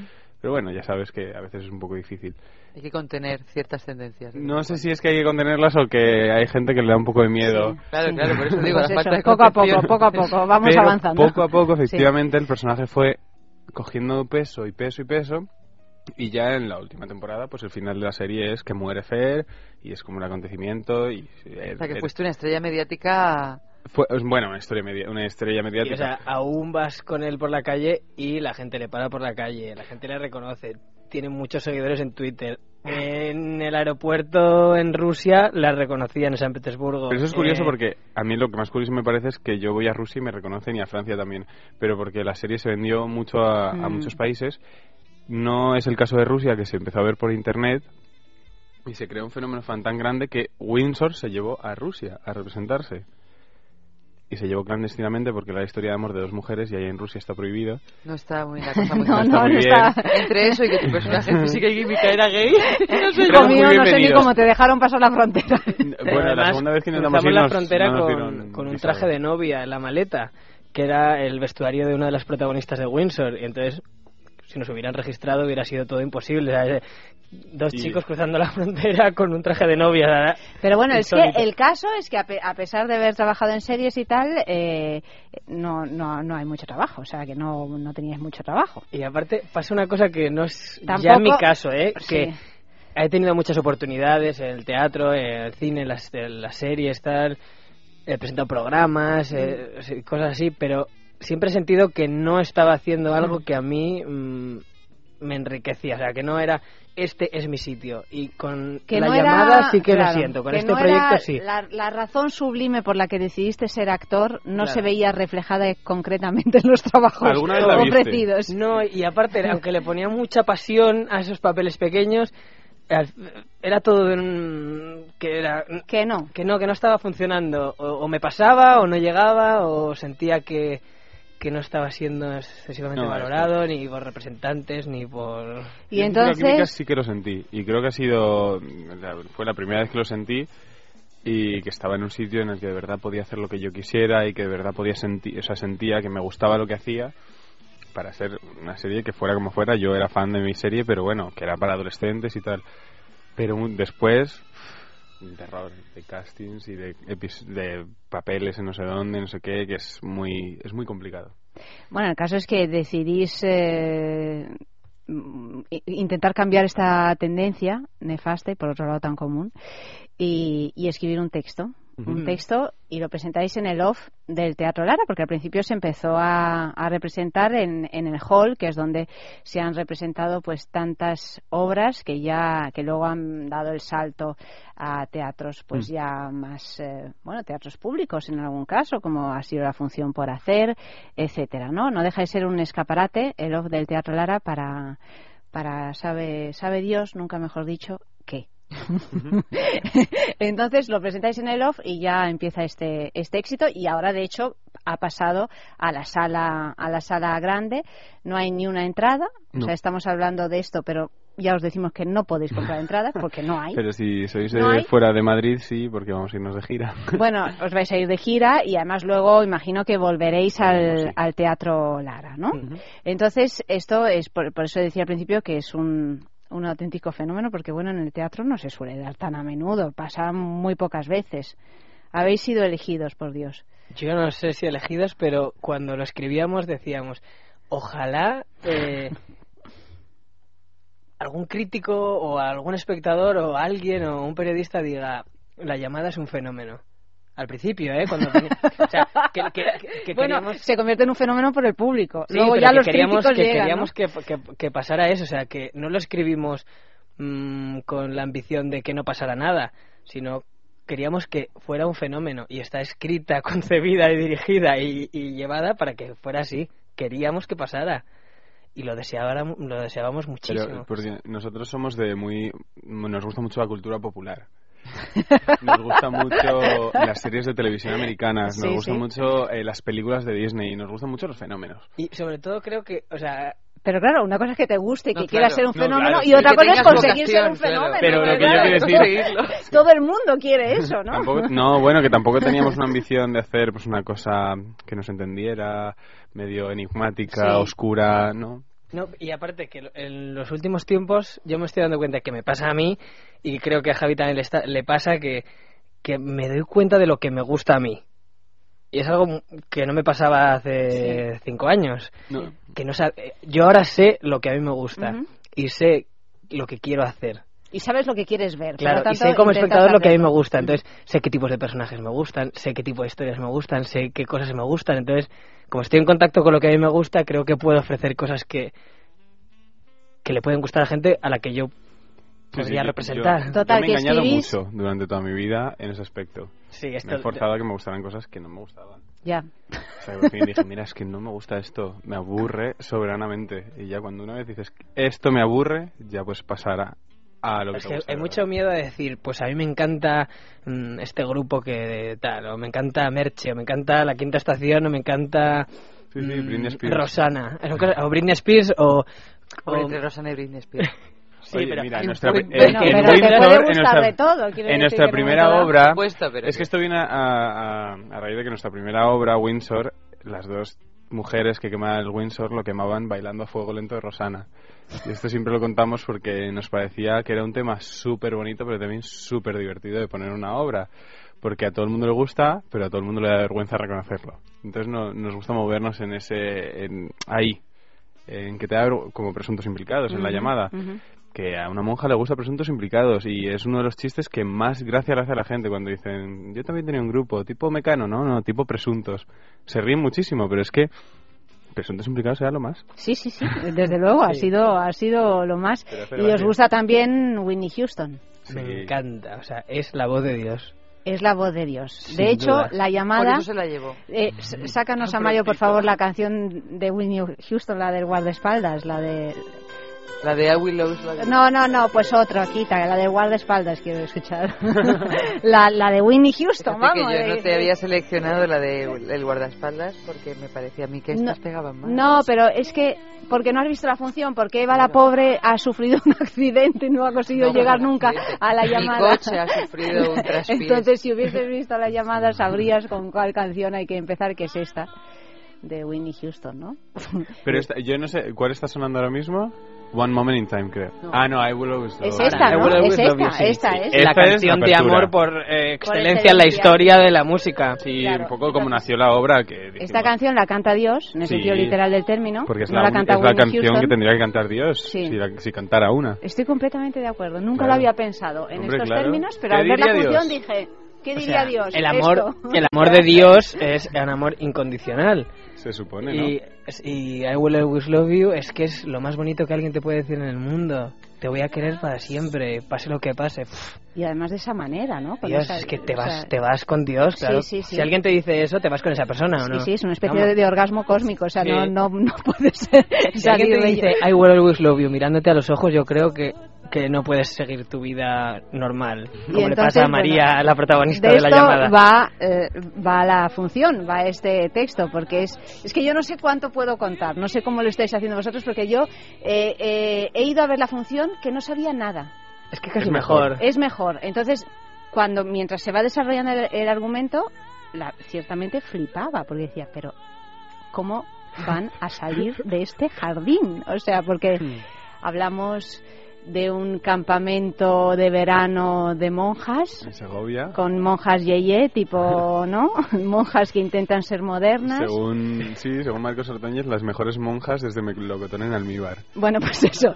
Hablamos de dos chicas eh, que están en el campamento, dos chicas guapísimas, divinas Y, fanáticas de electro latino. y fanáticas del de, latino. Ana Castillo y Macarena García Y Macarena García, que además es hermana de uno de los dos eh, Javieres. eh, Macarena García, también lo digo por si alguien no lo sabe, pues Concha de Plata y Goya eh, por su papel en Blancanieves, esa extraordinaria película. Y bueno, pues estas dos chicas están aburridísimas, que no les apetece nada hacer la tirolina ni todas las múltiples actividades que se realizan en el campamento este de Segovia y se duermen con. se tapan y eh, esperando a que las monjas se duerman y cuando. y cuando ya tal, se quitan la sábana y están vestidas, bueno, de una manera alucinante para escaparse e irse a una discoteca cercana. A partir de ahí, no sé si puedo contar algo más o no. Se puede contar más. Se puede contar que, que a una de las dos, que es Macarena, le viene a ver Dios. Le viene a ver Dios que Pero canta. esto cuando ves el tráiler, que yo no he visto la obra, pero he visto el tráiler, el teaser que se llama, Sí. ahora, eh, te queda claro. Eso, vale. Pues entonces le viene a ver Dios y tiene esto que es la llamada. Claro. y- Claro, la llamada que ahora mismo es algo que no está de moda, o sea, no suele pasar. Es porque además hay un hay una pérdida de vocaciones. Sí, ¿no? pero, pero fíjate que yo creo que, que lo espiritual y lo religioso y el tema de Dios está bastante de moda. Sí, a la sí, vez. sí, sí, sí, sí, a la vez, pero no quizá con la religión cat- o sea, católica. Es difícil ahora mismo en España pensar que una chavala como Macarena Sí. de repente reciba la llamada. De hecho, si la ella recibe, uno piensa automáticamente que se le ha ido la cabeza. se le ha ido la de A Tamara Falcó, a Tamara le Falcó, pasó. ¿Cómo a sí. Tamara Falco? ¿Cómo a Tamara Falco? Efectivamente. Pero yo soy fan de ella. Y, y- y te dice que tiene una instalación, una app en su iPhone donde le dicen dónde son las iglesias más cercanas, que hablamos de las Asturias. Pero porque no se puede perder una misa, dices, yo automáticamente pienso, Pero es que Tamara Falcó tiene tiene una, tiene frase un titular que es el Papa es la pera pero, pero hay que Bueno, decir... A mí lo que más me si gustó- me quedo para vestir santos, los vestiré de Jean Paul Gaultier. Toma ya. Bueno, a mí lo que más me gustó de. Tamara Falcó, que no sé si lo has leído, la revista del corazón, que yo no daba crédito, decía, y como un super reportaje de estos que decían, y cómo mm, e- es consciente usted de la crisis, de los problemas que está habiendo en, en España y en otros lugares y tal, ¿cómo afrontan en su casa la crisis? Respuesta de Tamara Falcó, dice, yo desde que hay crisis ya me pongo los zapatos más de una vez. Es que, por favor. Es que es para Ella quererla tiene- también, Para ¿eh? quererla. Ella Sí, tiene para quererla, para quererle hacer de cualquier pura... No. Pero, a ver, también ella, ella qué va a hacer si eh, también el periodista pues sabe que per- perfectamente que tienen una cantidad de dinero inaudito y que ella es honesta, sincera y tiene una luz y una, Joder, energía buenísima. Me parece uno de me los encanta personajes más fascinantes que hay. Pero es, es Yo soy cierto, súper defensor de ya, ella. ya que parece que tenéis tanto tanto contacto emocional con esta señora, ¿es cierto que, que se ha convertido, que ha recibido la llamada o es un Yo no sé, no, no sé si, si será verdad o no. periodística? Pero tú no le ves la cara. O sea, no sé si es verdad o no que la Nada. ha sentido o que Ella cree que la ha sentido. Ah, es que no- bueno. no, tengo ni idea cómo funciona eso. Ahí eso que he ido a un colegio del Opus Dei hasta los Sí, 18 es porque años. eso os quería decir yo a vosotros. Ambos habéis ido a un colegio de Opus No, Dei, yo tú no. también, Javier. Yo un Este. colegio público. Yo Javier hasta los uno, 17, Javier uno ha y ido. yo he hecho hasta la confirmación y, y yo he sentido, o sea, he hecho la confirmación y, y el día de la confirmación salí diciendo, joder, voy a ser muy bueno. Sí, En Sí, verdad, sí, yo, siento- yo recuerdo también esto cuando hice la Siento, comunión o y sea, tal. sentí que- algo del más allá eh, Sí, o, sí. del, o algo dentro de mí que se... No, no, y lo digo sé. completamente en serio, o sea, que, Que no me ha es... pasado eh, igual. Bueno, es un sentimiento sí, sí. que se repite Sí, y cuando sí. tú tomas la comunión, como pasa en este país, donde todo el mundo, por lo menos antes, tomaba la comunión, es verdad que en esos momentos te embriaga una sensación de... Que luego puede continuar o no. Pues a mí eso no me... Otra cosa es que luego dure. Bueno, pero No, yo, bueno, me tomé, tomé la comunión. Tampoco fue una comunión muy como tú la tomarías con el Pero que yo Dei. creía firmemente. Yo fue en Las Rozas, en un pueblo, eh, ahí en una iglesia muy pequeña y eh, fue una tontería. O sea que no, yo no se lo tomaron muy en serio, yo creo, cuando me la hicieron, porque no ni inciensos, ni sentí, ni nada. Y lo de Creo no confesarse es una de las cosas más increíbles que yo he sentido. O sea, yo de verdad pensaba que ya estaba. Pues Bueno, que todo lo malo. esto todo lo malo está- iba a todo estar. esto está en la llamada, pero los que nos escuchan dirán, pero ¿de qué cosas tan extrañas Ya. estáis hablando en Es Sexo esta noche?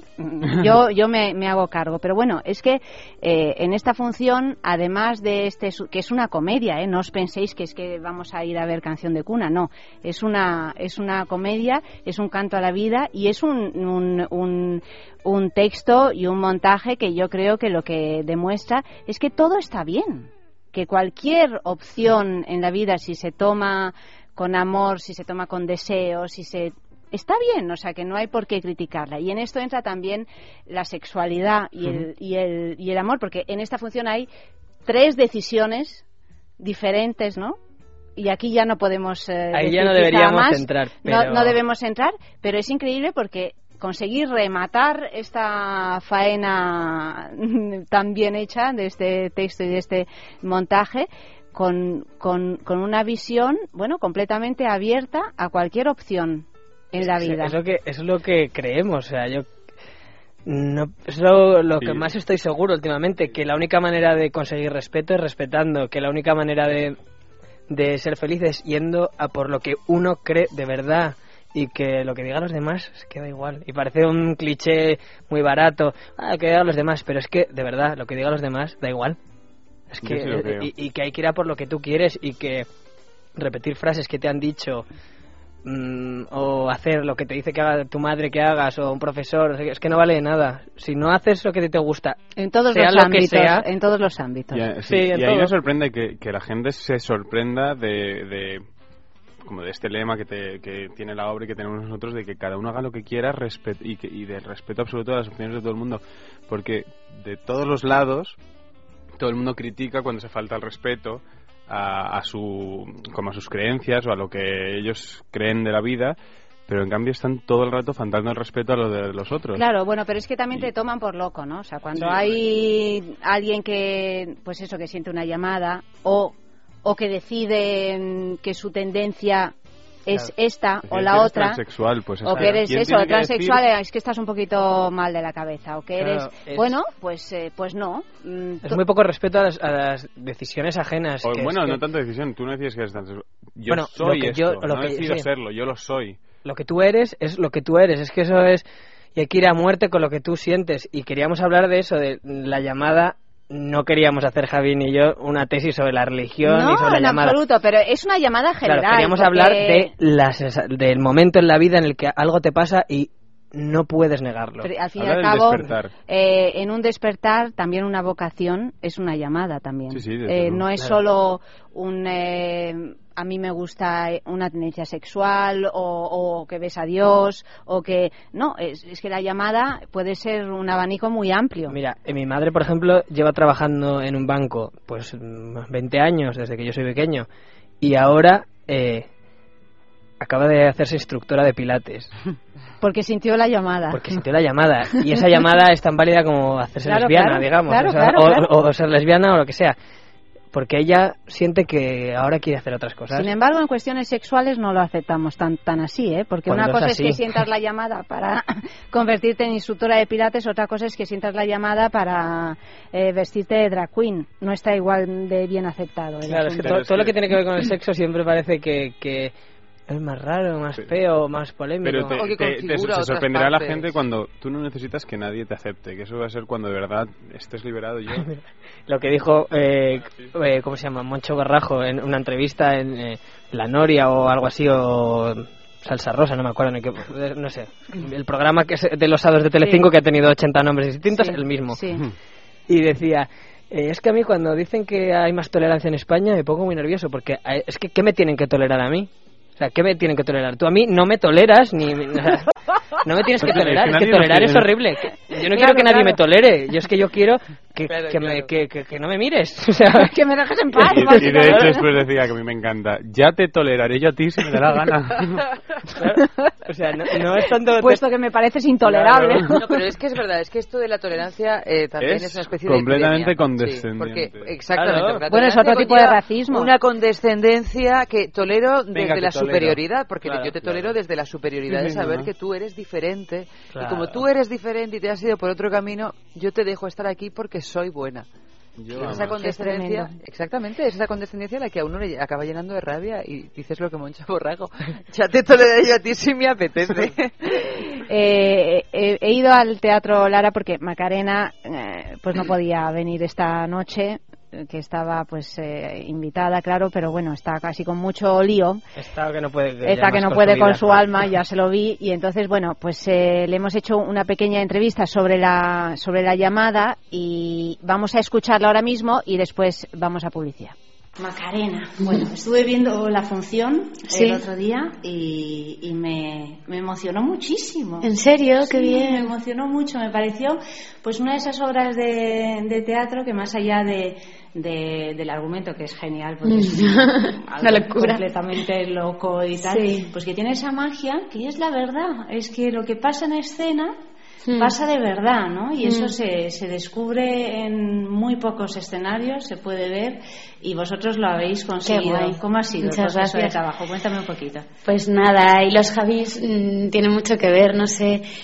Eh, es que ha sido todo muy fácil y ha salido como muy solo, o sea, no nos, no, o sea, nos ha costado porque todo siempre, o sea, es, es como complicado llegar a encontrar lo que, pero, pero esa cosa que dices de que se hable de verdad, como se habla en la vida y que y mirar al, al, al que tienes enfrente y si te cambia una frase poder cambiársela tú también, ¿sabes? Es una cosa que a mí siempre me ha encantado cuando ido al teatro y lo he visto y que no muchas veces pasa, no tantas, y mi hermano igual y Javi igual, y entonces nos lo han puesto, es lo, la- la- lo que tenían claro desde el principio que quería que fuera una cosa donde, donde la gente se reconociera como en la vida, ¿sabes? Que me pasa mucho eso, que voy al teatro y algunas veces, obviamente, luego otras muchas, con otros muchos directores no, pero hay veces que, de repente es como, pero ¿por qué están hablando así si así no se habla? Sea, así nadie habla, ¿no? O, o porque este texto que, que, es como tan denso y que no nos apetece oír, no sé. Pero luego hay muchas otras obras, de directores como Miguel del Arco, Tolcachiro, que a mí me apasionan y me emocionan. Entonces, como que nos interesa más ese tipo de interpretación y de, y de teatro. Aunque en realidad no, tampoco tiene mucho que ver, sea, pero... Más, eh, has nombrado a Miguel del Arco, eh, uno de los grandes éxitos del Teatro Lara fue precisamente en el off, en el Sí. hall, tal y como habéis empezado vosotros la función por hacer Sí. ¿no? hace algunos años y fue realmente pues todo un fenómeno, igual que lo, es, lo está siendo la, la llamada ahora. ¿Cómo, mm, ¿Por qué te metes en el lío de hacer una obra de teatro, imagino, pues por una compensación económica nula o ridícula. Sí. Eh, eh, ¿Qué es lo que hay ahí? ¿Es también una llamada? Sí, es que no, no es. A ver, en un principio tampoco se planteó como, o sea, nunca imaginamos que iba a pasar, que íbamos a estar tanto tiempo. Bueno, siempre obviamente está como en los sueños, ¿no? Pero, pero en principio como se me planteó fue para hacer unos días en el hall del teatro, cuatro días en principio, ¿sabes? Y, y me lo dijo mi hermano, que es que yo, que yo estaba feliz porque mi hermano eh, y Javi habían hecho dos obras de microteatro y las dos me habían gustado mucho de verdad. O sea, no, no, no, a ver, también obviamente les quiero mucho, pero, pero me habían gustado mucho, habían gustado mucho a la gente y yo siempre pensaba, ay, ojalá algún día pueda yo también hacer algo con ellos, ¿no? Y es verdad que yo estaba en un momento como muy cansada con muchas cosas que a cualquier otra cosa igual le habría dicho, oye, mira, ahora no puedo, ¿no? Pero esto es que ni siquiera me habían dicho de que iba. Me dijeron, ¿tú querrías hacer algo con nosotros? Y yo, sí, ya está, es que no, no había más que hablar. No sé, es que es que es mi hermano y es que yo, pues, o sea, ya solo con pasar tiempo con él estoy feliz y estoy a gusto. Luego él me ayuda a preparar todos los personajes, todo, eh, em, él sabe muchísimo de interpretación, a mí me, ha enseñado mucho y entonces para mí yo sabía que iba a ser como un, un aprendizaje y, y, y además sabía que iba a hacer algo especial porque le conozco y sabía que me iba a emocionar. ¿Qué crees que tiene la llamada? Porque, porque es, un, es una obra que, que gusta a todos los públicos. Yo vine con mi hija de 14 años y salí diciendo que era lo mejor que había visto en la vida. Ay, qué mona, Y qué es guay. difícil, es difícil pillar a gente tan joven, ¿no? Adolescentes y hasta gente muy mayor que he visto que estaba entre el público. ¿Qué, qué, qué, qué ingredientes crees que tiene como para que esto esté Ya. sucediendo? Ya. Si es que lo sabes, porque Ya, a veces no se sabe. Tampoco lo sé muy bien en realidad. Es que, es que han hecho como magia los Javis, porque, porque podía haber pasado tantas cosas, porque es un tema muy delicado que podía haber mm, molestado o haber estado en un. O sea, que yo de hecho es algo que cuando hablaba con él al principio eh, era muy pesada con eso, pero que sea respetuoso, por favor, que sea respetuoso. Y el que, claro que sí, que, que yo en, en el fondo quiero hablar de eso, de- de- del respeto, entre otras cosas y tal. Y. y la verdad es que, que yo no sé cómo lo han hecho, pero han hecho una combinación que todo es como que está en el límite ahí, yo creo, pero que, que consigue que guste a, a- a casi todo el mundo y que emocione y que. Y yo creo que, que es una historia así como que, puede, que está contada de una forma así divertida, pero, pero la gente recibe que en el fondo también se hablan de cosas más profundas y, y que a todos nos, nos importan, no sé, como que obviamente la mayoría de la gente no, no, no, no se siente identificada con lo que le pasa, por ejemplo, a mi personaje, de que la llamada de Dios, pero sí lo puede trasladar a, su- a otras cosas, ¿no? Como, como, yo qué sé, como el amor, la amistad, de repente hacerte mayor o, o cambiar y, y no entender qué te pasa y tener miedo. de- bueno, y una vocación, una vocación también puede ser una llamada, ¿no? La vocación de actriz. También, claro, es, Es que una cosa- llamada. sí, o sea, yo, yo soy muy de utilizar mi, mi experiencia en los papeles que hago y yo, y yo pongo mucho de eso también.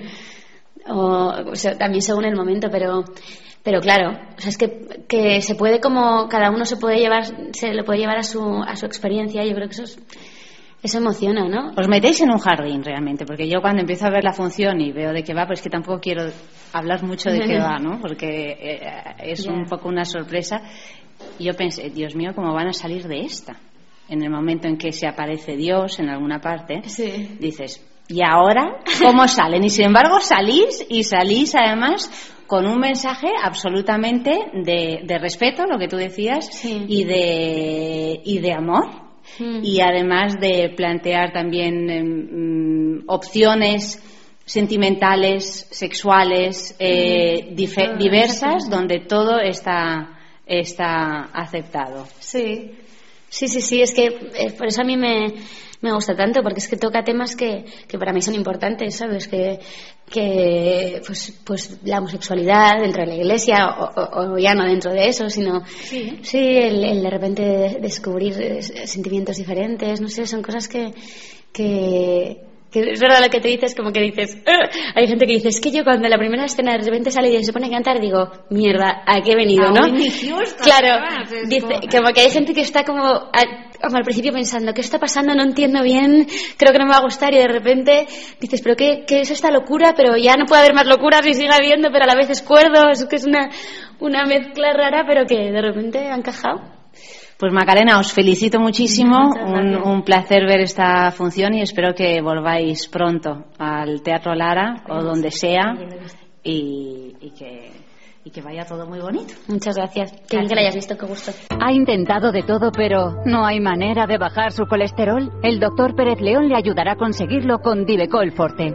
Divecol Forte ayuda a controlar y disminuir los niveles de colesterol de una forma más natural. Las propiedades de sus principios activos impiden su absorción en el intestino y ayudan a que el organismo lo elimine más rápidamente. Divecol Forte, de laboratorios. En farmacias, herbolarios y para farmaciamundonatural.es.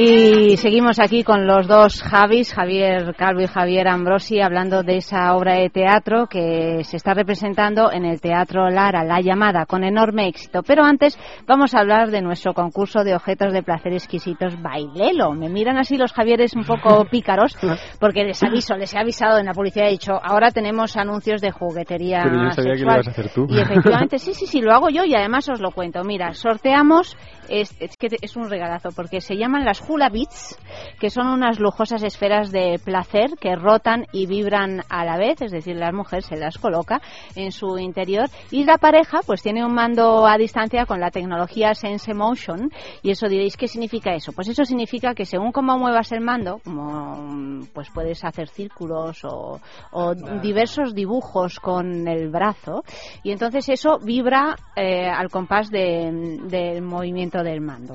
Wow. Guau, ¿no? Bueno, además a una cierta distancia, es decir, que se puede hacer eh, no estando necesariamente pegados. Uno puede estar en una habitación en otra o en una cena o donde sea, o sea que pueda ser un Bueno, elemento de juego y de complicidad en la pareja. Estas Hulavis son de la marca Lelo, www.lelo.com y ¿dónde podéis encontrarlas? Pues las podéis encontrar en su tienda online, en la página web, las podéis co- encontrar en boutiques eróticas, la juguetería, por ejemplo, o podéis participar en nuestro concurso. ¿Qué os pedimos en nuestro concurso para que os llevéis estas Hula Beats de Lelo?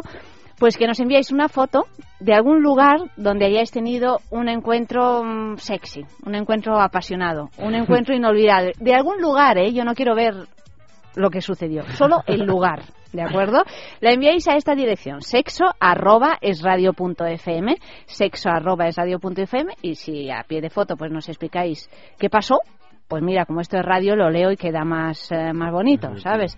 Y, y la foto que más nos guste, pues la premiamos una vez a la semana con eh, esta semana las Hula Beats de Lelo, pero bueno, vamos cambiando, siempre podéis participar, podéis enviar un montón de fotos y así aprovecháis y tenéis un montón de experiencias sexys y apasionadas, que eso siempre viene bien. Las toleramos, ¿verdad? Las experiencias sexys y apasionadas, Javieres. No hace ni falta No tolerarlas. hace ni falta, ¿no? Recomendable. claro que sí. Bueno, y seguimos hablando de, de la llamada. A mí me gustaría saber cómo conseguís liar, a- porque es que sois muchos en escenario, realmente. Sois, tantos. digo, son, son muchos, cinco actores.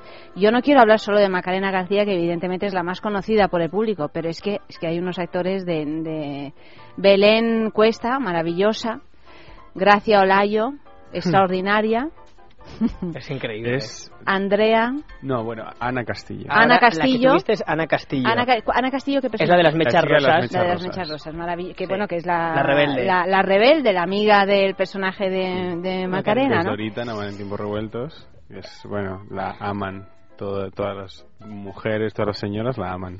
Bueno, pues eh, eh, extraordinarios todos. O Y sea, luego Richard, Richard Collins Collins Moore. Richard Collins, que es Dios, eh, Ni que es Dios y que canta. eh, Y luego tenemos cuatro músicos en directo que, que son sensacionales. Cuatro chicos sí. jóvenes que han hecho las versiones ellos de los temas junto con nosotros y que, y que son un sueño. Sergio Rojas, Jaime Vaquero, Alex de Alejandro de Lucas. Lucas y Alberto Torres. Van vestidos, los pobrecicos míos, con, con la camisetilla del campamento amarilla, ¿no? Unos pantaloncitos cortos, los calcetines de gimnasia. Muy- hay mucho que alaba, verdad, o sea- alaba las, alaban las piernas de nuestros músicos mucho. Sí, ¿no? Sí, hay mucha Sí, gente que, que- son muy comentadas. gusta mucho, sí, sí. Porque esto es, además de una comedia, es un, es un musical. O sea, Sí, os habéis la- es un musical. Es no un me musical, podéis sí, decir es que un no. musical. Sí, o os habéis lanzado a hacer un musical. Pero lo que- siempre pensamos cuando hablamos de esto es que es un- se le quita lo de musical a veces porque está muy justificado, porque los personajes hablan de la música que les gusta y habla de la música que les gusta y cada uno canta lo que le gusta, lo que siente. No es tanto que se ponen a cantar porque sí, como No, musical, no. sino Pero, como... es como nosotros creemos que deberían ser los musicales. Sí, está bien, con- bien hilado y cantan. Eh, en el momento en que no es como, ahora voy a cantar una canción, no, les sale. Claro. Es que a veces hay musicales que es que lo hacen muy bien esto y otros que lo hacen muy mal.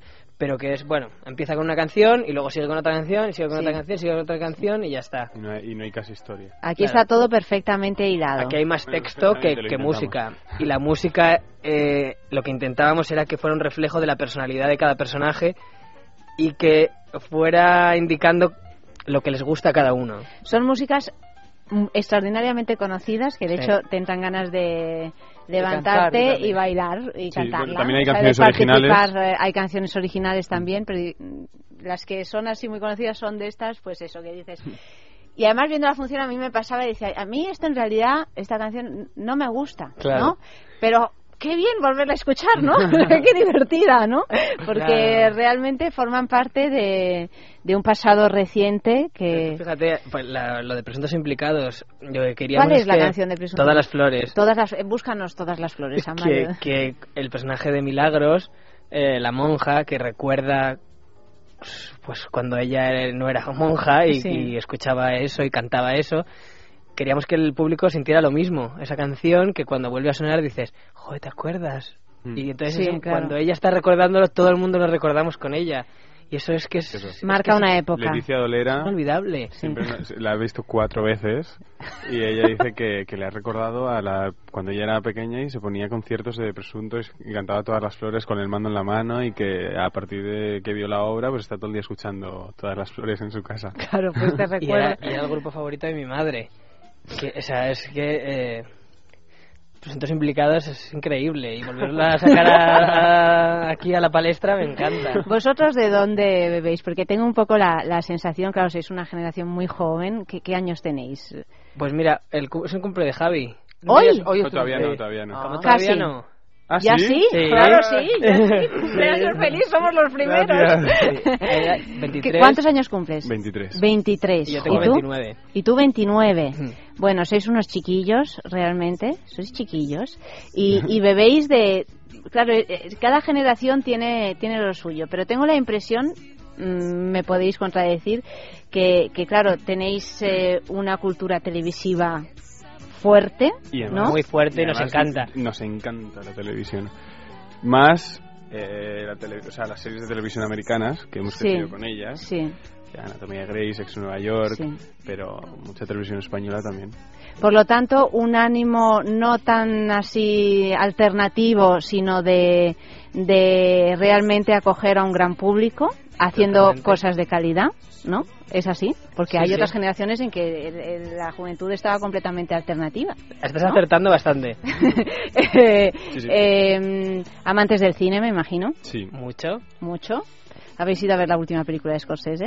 No, todavía No, pero es que Una obra maestra. ¿eh? No, me ha parecido una obra maestra, os va a Sí. gustar. Os va a gustar. ha roto las taquillas completamente. Os va a gustar, es extraordinaria, es Qué bien que extraordinaria. me lo digas, porque Yo creo que le- la esperaba Te con he muchas te he dicho ganas. yo Tú ayer por la querías ver. digo, tengo que, hay que ir a verla. Es además, o sea, una es frenética, o sea, Me apetece mucho, sí. y, y, bueno, con unos actores impresionantes, ¿no? Pero Como fíjate que no somos súper amantes de cualquier tipo de cine mm, en absoluto. O por No, lo menos ¿qué yo. tipo de cine? A mí me encanta, o sea, por ejemplo, es que ya, ya me parece que, que estoy pa- parideándome a mí mismo. No, pero es que es, es muy interesante. A mí me, Partiendo de la me base de parece... que sí que te gusta mucho Vale, tipo o de sea, que me cine. gusta mucho tipo de cine, vale. Por ejemplo. Pero, eh, por ejemplo, me encanta Julia Roberts. Tengo Ujú. pues, fascinación Las comedias de Julia Roberts. Me encantan las comedias románticas. Me encanta... eh, me encanta pasármelo bien. Sí. No me gusta que me aburran. Odio Pero el aburrirme. teatro te gusta, ¿eres un espectador de teatro o no? Es que también eh, me cuesta. Es que estoy pasando Pues una ves, época es que es rara, lo ¿eh? que estoy diciendo. ¿Y tú, Javier? A ver, a mí me encanta el teatro, pero me aburre mucho lo que se hace en España. Sí. Desde a- de aquí a, un- a bastante tiempo. O sea, yo, yo necesito firmemente cuando veo una obra de teatro o una serie o algo o una película ver la visión del mundo de quien está detrás. Si no la veo es que no, no soy capaz de conectar. Bueno, es que a veces la visión del mundo de quien está es- detrás No es inmensamente nada. aburrida o, O no, no te hay. interesa No, bueno, o no hay, ¿no? también Pero Esto del aburrimiento es un concepto también. inmensamente aburrida muy para cada cual, digo. Claro, por claro, eso claro. digo, para claro, cada sí. cual. yo, sí, necesito, sí. yo necesito engancharme a esa visión del mundo o, o- o esa personalidad de quien está detrás. Eh, si no, no me engancho, si no, Yo me, caigo a, yo en necesito la silla. eh, personalidad, fuerza y, y, ante todo, no quiero frialdad ni lejanía. Ni actores enca- en- enclosetados ahí en un teatro hablando con unas voces que no son suyas. En uno- con unas palabras que no son suyas. Yo cuando, una- yo cuando ya hay una obra en la que se dice, no, Charles, escúchame. Sí, Ginger, ya. ven. Ginger. ¿Por qué te llamas Ginger? ¿Por qué? Pero Si digo, no eres- digo, no- si, no tienes, si americana. tienes el valor de adaptar una, una que no lo sé, ¿eh? me pregunto, si tú adaptas una, una obra extranjera, tal, a lo mejor la tienes que llevar del todo a, a aquí. y- Sobre todo para mantener una, una verdad que Una es la que se... cercanía, una verdad. Claro, y yo qué sé, y ponerle en lugar de Hamlet, ponerle a lo mejor Gonzalo.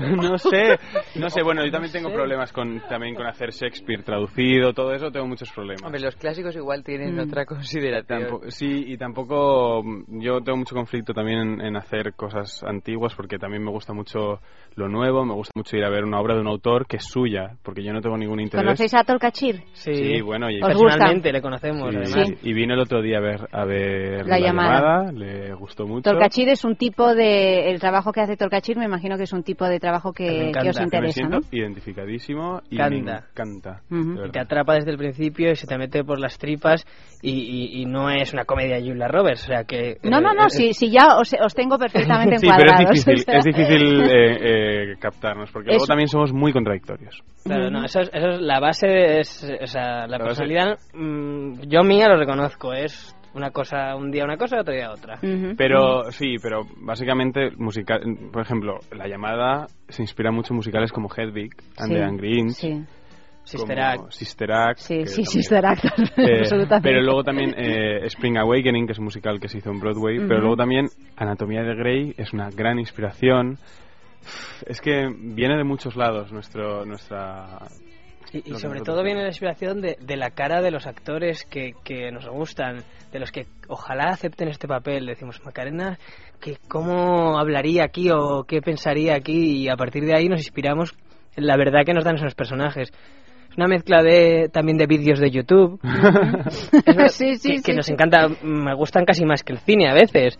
Ver estos vídeos eh, repetidos hasta el infinito de, de frases que, que ya pierden hasta el sentido de- y las repiten. El las número repiten. final musical entre, entre las dos actrices Bueno, eso no se puede contar. no se puede contar, pero eso es como bueno, un sí se videoclip. puede, suma latina. Suma Latina es, es como un videoclip también. Es o un- sea, sí, es, es un sí. chutazo de. de Va- no vamos a subir la, canción de- original de... Suma Latina, el grupo que tiene... Yo no sabía quién era Suma No, Latina. no, no. hasta que- Pero que es original el grupo, o sea, es original de la función. Ah, Que que lo es, original de... Claro. Ah, vale, porque yo es, que yo es que yo no sé nada de música así de ahora y tal. No, Digo, es pues un esto grupo que hemos será... creado para la obra. Ya, ah, pues, eh, pues estupendo. Yo no sabía si lo habíais co- cogido, si habéis No, hecho no, una... Vamos a subirlo ya a a iTunes. YouTube. Y- ¿Os ha gustado el intérprete? No lo hemos visto. Ay, ¿no? ah, Esa es la, la gran... Pero- la gran Asier vino a ver la llamada. Y nosotros no podemos ir a ver el intérprete porque estamos con la llamada. Bueno, es que tienen que ver. No, no, sí. Tienen Sí, que ver y- estos y dos yo noto que tenemos que ver y Sí, tengo lo ganas de notas, verle. ¿verdad? Bueno, un poquito de publicidad.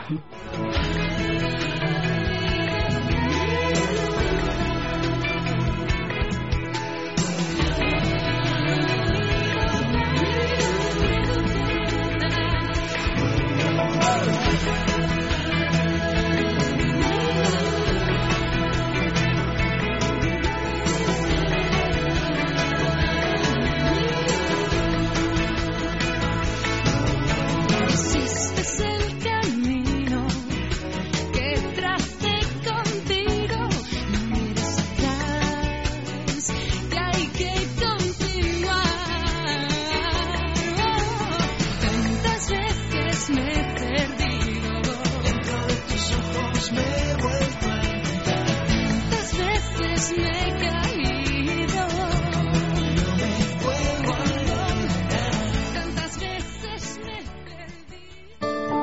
De Dormax. Fatiga, estrés, cansancio acumulado, irritabilidad son síntomas claros de insomnio y de una falta de sueño reparador que día a día afectan a nuestra salud y calidad de vida. En estos casos, Dormax Complemento Alimenticio Natural es una solución eficaz. Dormax nos ayuda a neutralizar las causas que nos impiden dormir, asegurándonos un descanso de calidad y verdaderamente reparador. Dormax, de Laboratorios Actafarma.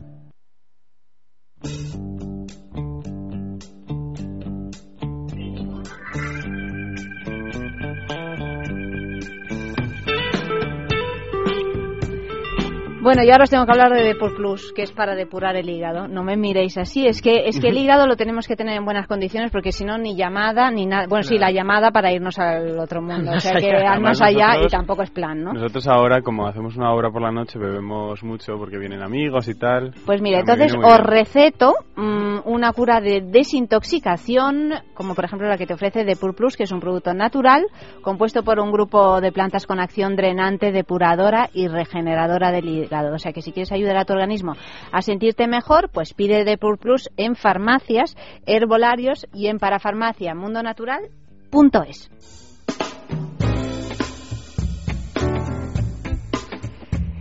Y seguimos hablando con los dos Javieres. Ya últimos minutos antes de acabar el Qué programa. pena, qué qué pena. pena, porque Es mira. gusto, ¿eh? De la inspiración. Tenemos que hablar de la inspiración, aquí, que es- hablabais antes de las Ah. películas de Disney. Es que nos inspiran mucho para escribir eh, las películas de Disney. Sí. Pero esto cómo es, a ver, porque esto es un poco mí- raro, ¿eh? Mira, a mí me parece. Yo he No sé crecido si lo con las tolero o películas no. de Disney. toda- o sea, yo desde pequeño, todo lo que he visto ha sido películas de Disney. Y me parece que son las películas. Una de las películas que mejor estructura tienen, que mejor interpretadas están. Sí, es increíble, los muñequitos actúan increíble. que mejores canciones tienen Claro. y, y que y que tienen mensajes más bonitos y más y que están muy bien y Y que no tienen miedo a que el mensaje se les vea. Que es una cosa que a mí me apasiona. Y termina la película y sabes que quiere hablar. O sea, que la moraleja esté clara. No, No no evidente, pero sí porque- que sí que está potente ahí Sí, puesta. No, sí, no, sí. no... Que no salgas diciendo que me ha querido decir, un Claro, final abierto. No, no, no. O sea, que- Ellos la, la moraleja la ponen ahí potente y no tienen vergüenza ser dulces, ser buenos, eh, O ser románticos, malísimos. ser malísimos, eh, ser súper crueles o matar a un personaje al principio. No, ti- mm, son valientes, son arriesgadas. son las historias como como se contaban al principio yo te voy a contar esta historia de este personaje que le va a pasar todo esto y vas Que- a soñar sí, todo y no quieren y no quieren hablar exactamente de un cervatillo que no sé qué no sé cuál que, que- Que que a veces nos quedamos en las historias muy literales o sea igual que nosotros no queremos hablar de una chica que la viene a ver Dios bla bla bla bla.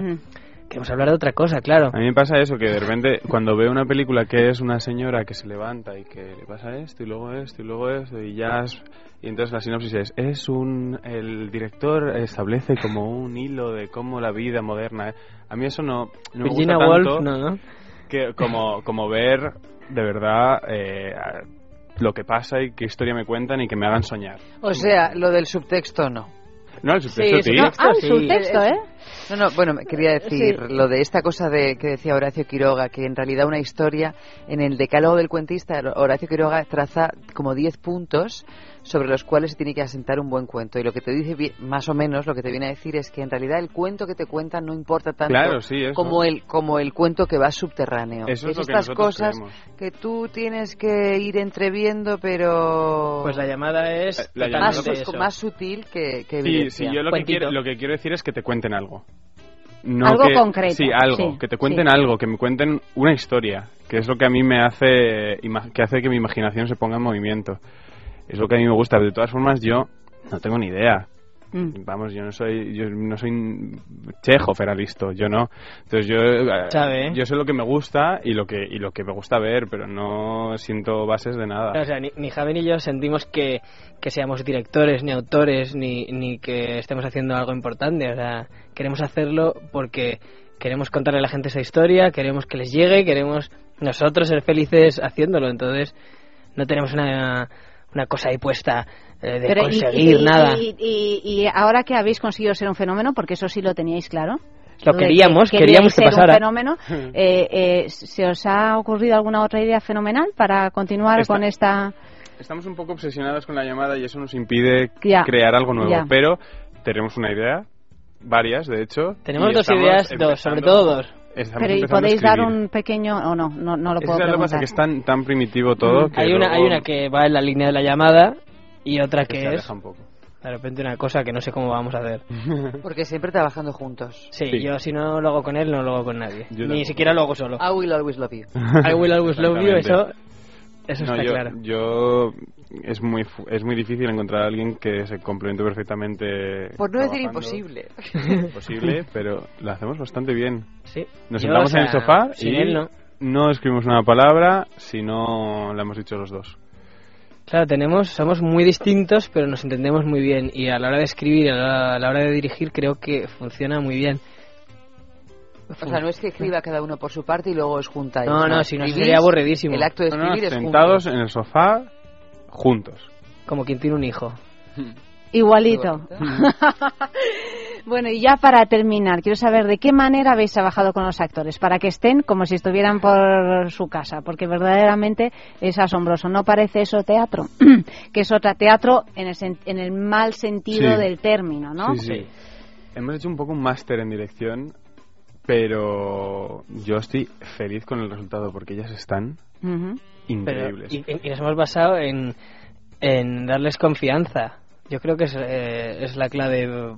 O la, no hay que- artificio, no hay ningún artificio. No, Eh, No, que lo que- digan lo lo que- que... quieran cuando les venga, que reestructuren las frases como les dé la gana, que si algo les hace gracia, si algo les molesta, si- que lo que lo digan para que añaden algo o lo quiten. Ujú. Y Pero el sobre texto todo no está es, cerrado. y sobre todo es que es algo de que yo he echado mucho de menos cuando cuando actúo con directores y tal que no te dan la confianza sabes y yo siempre he querido esa palabra confianza que confianza. estás medio angustiado que, y claro que, que no te, que no atreves a decir oye es que esto no me suena bien o esto cómo lo hago confianza para de verdad si se te cae una cosa agacharte y cogerla que a veces parece muy muy muy fácil de ver desde fuera pero desde dentro es un mundo agacharse a coger la horquilla que se te ha caído No, y, y cuando y también hablando de confianza, nosotros hemos puesto mucho el ojo en que el personaje sea de la actriz, no Mm. nuestro.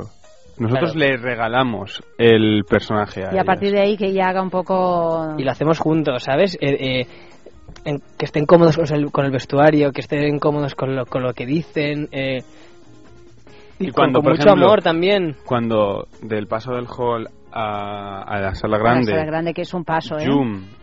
Eh, de- dejó de, eh, ella se tuvo que ir a hacer un programa, tuvo que no podía seguir con la llamada y vino Gracia Olayo. Ujú. Y entonces nosotros decidimos que entonces el personaje de Bernarda, el que había construido Jum, ya no era el mismo. Ahora era una Bernarda nueva con cómo respiraba Gracia, con cómo era Gracia y según las, las cualidades de Gracia como actriz.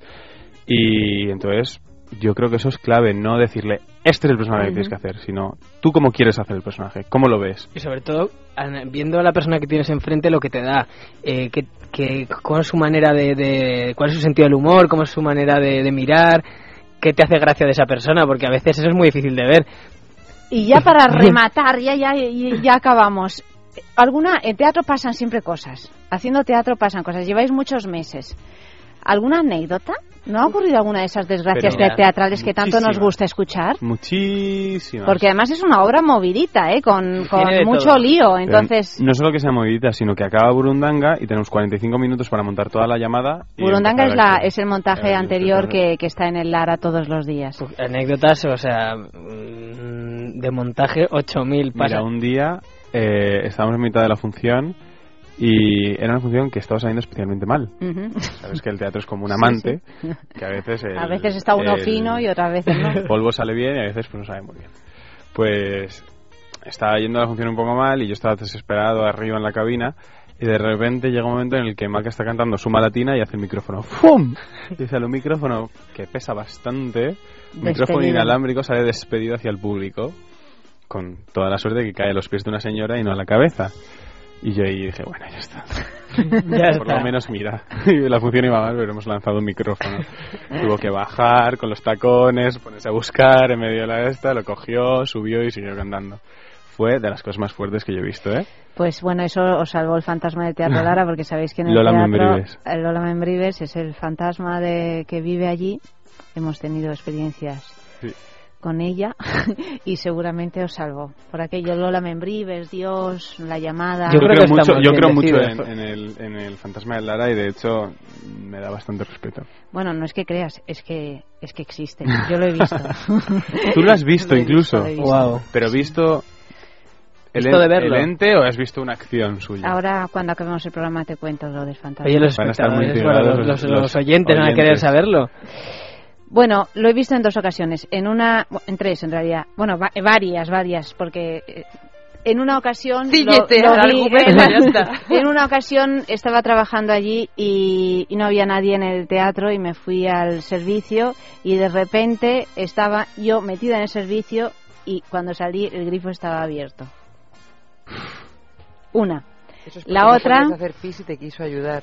Mirad, me dio un ataque de pánico. La otra estaba bajando los plomos de todo el teatro y, y, y según los, los bajaba, clash, volvían a subir. Clash, volvían a subir.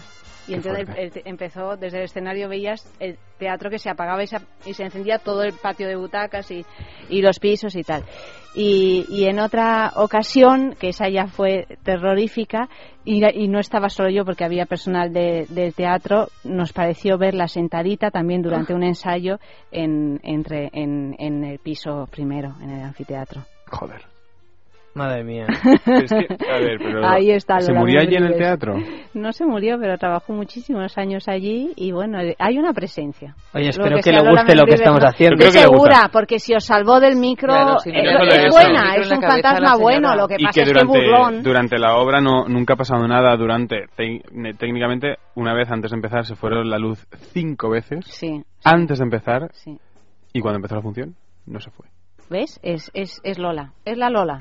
En fin, Javieres, muchísima suerte. Jo, muchas gracias. Muchísima suerte que, que de verdad, o sea, Qué gusto de entrevista, ¿eh? felicidades por, por, eh, por esta obra tan, tan buena y tan divertida y tan...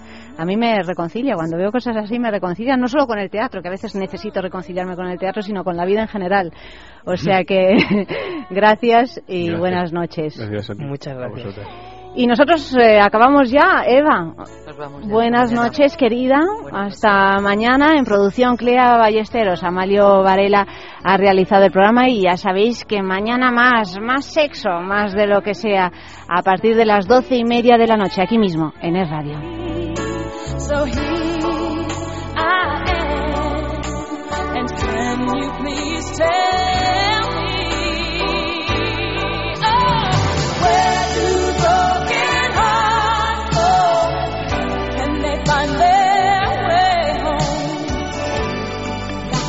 to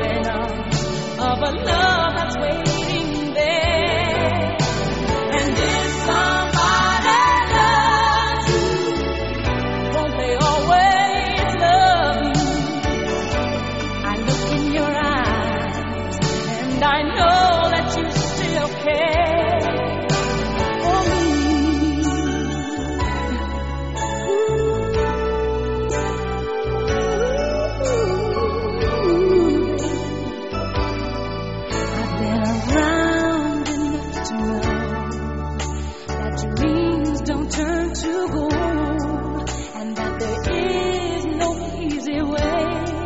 No, you just can't run away. And we have so much more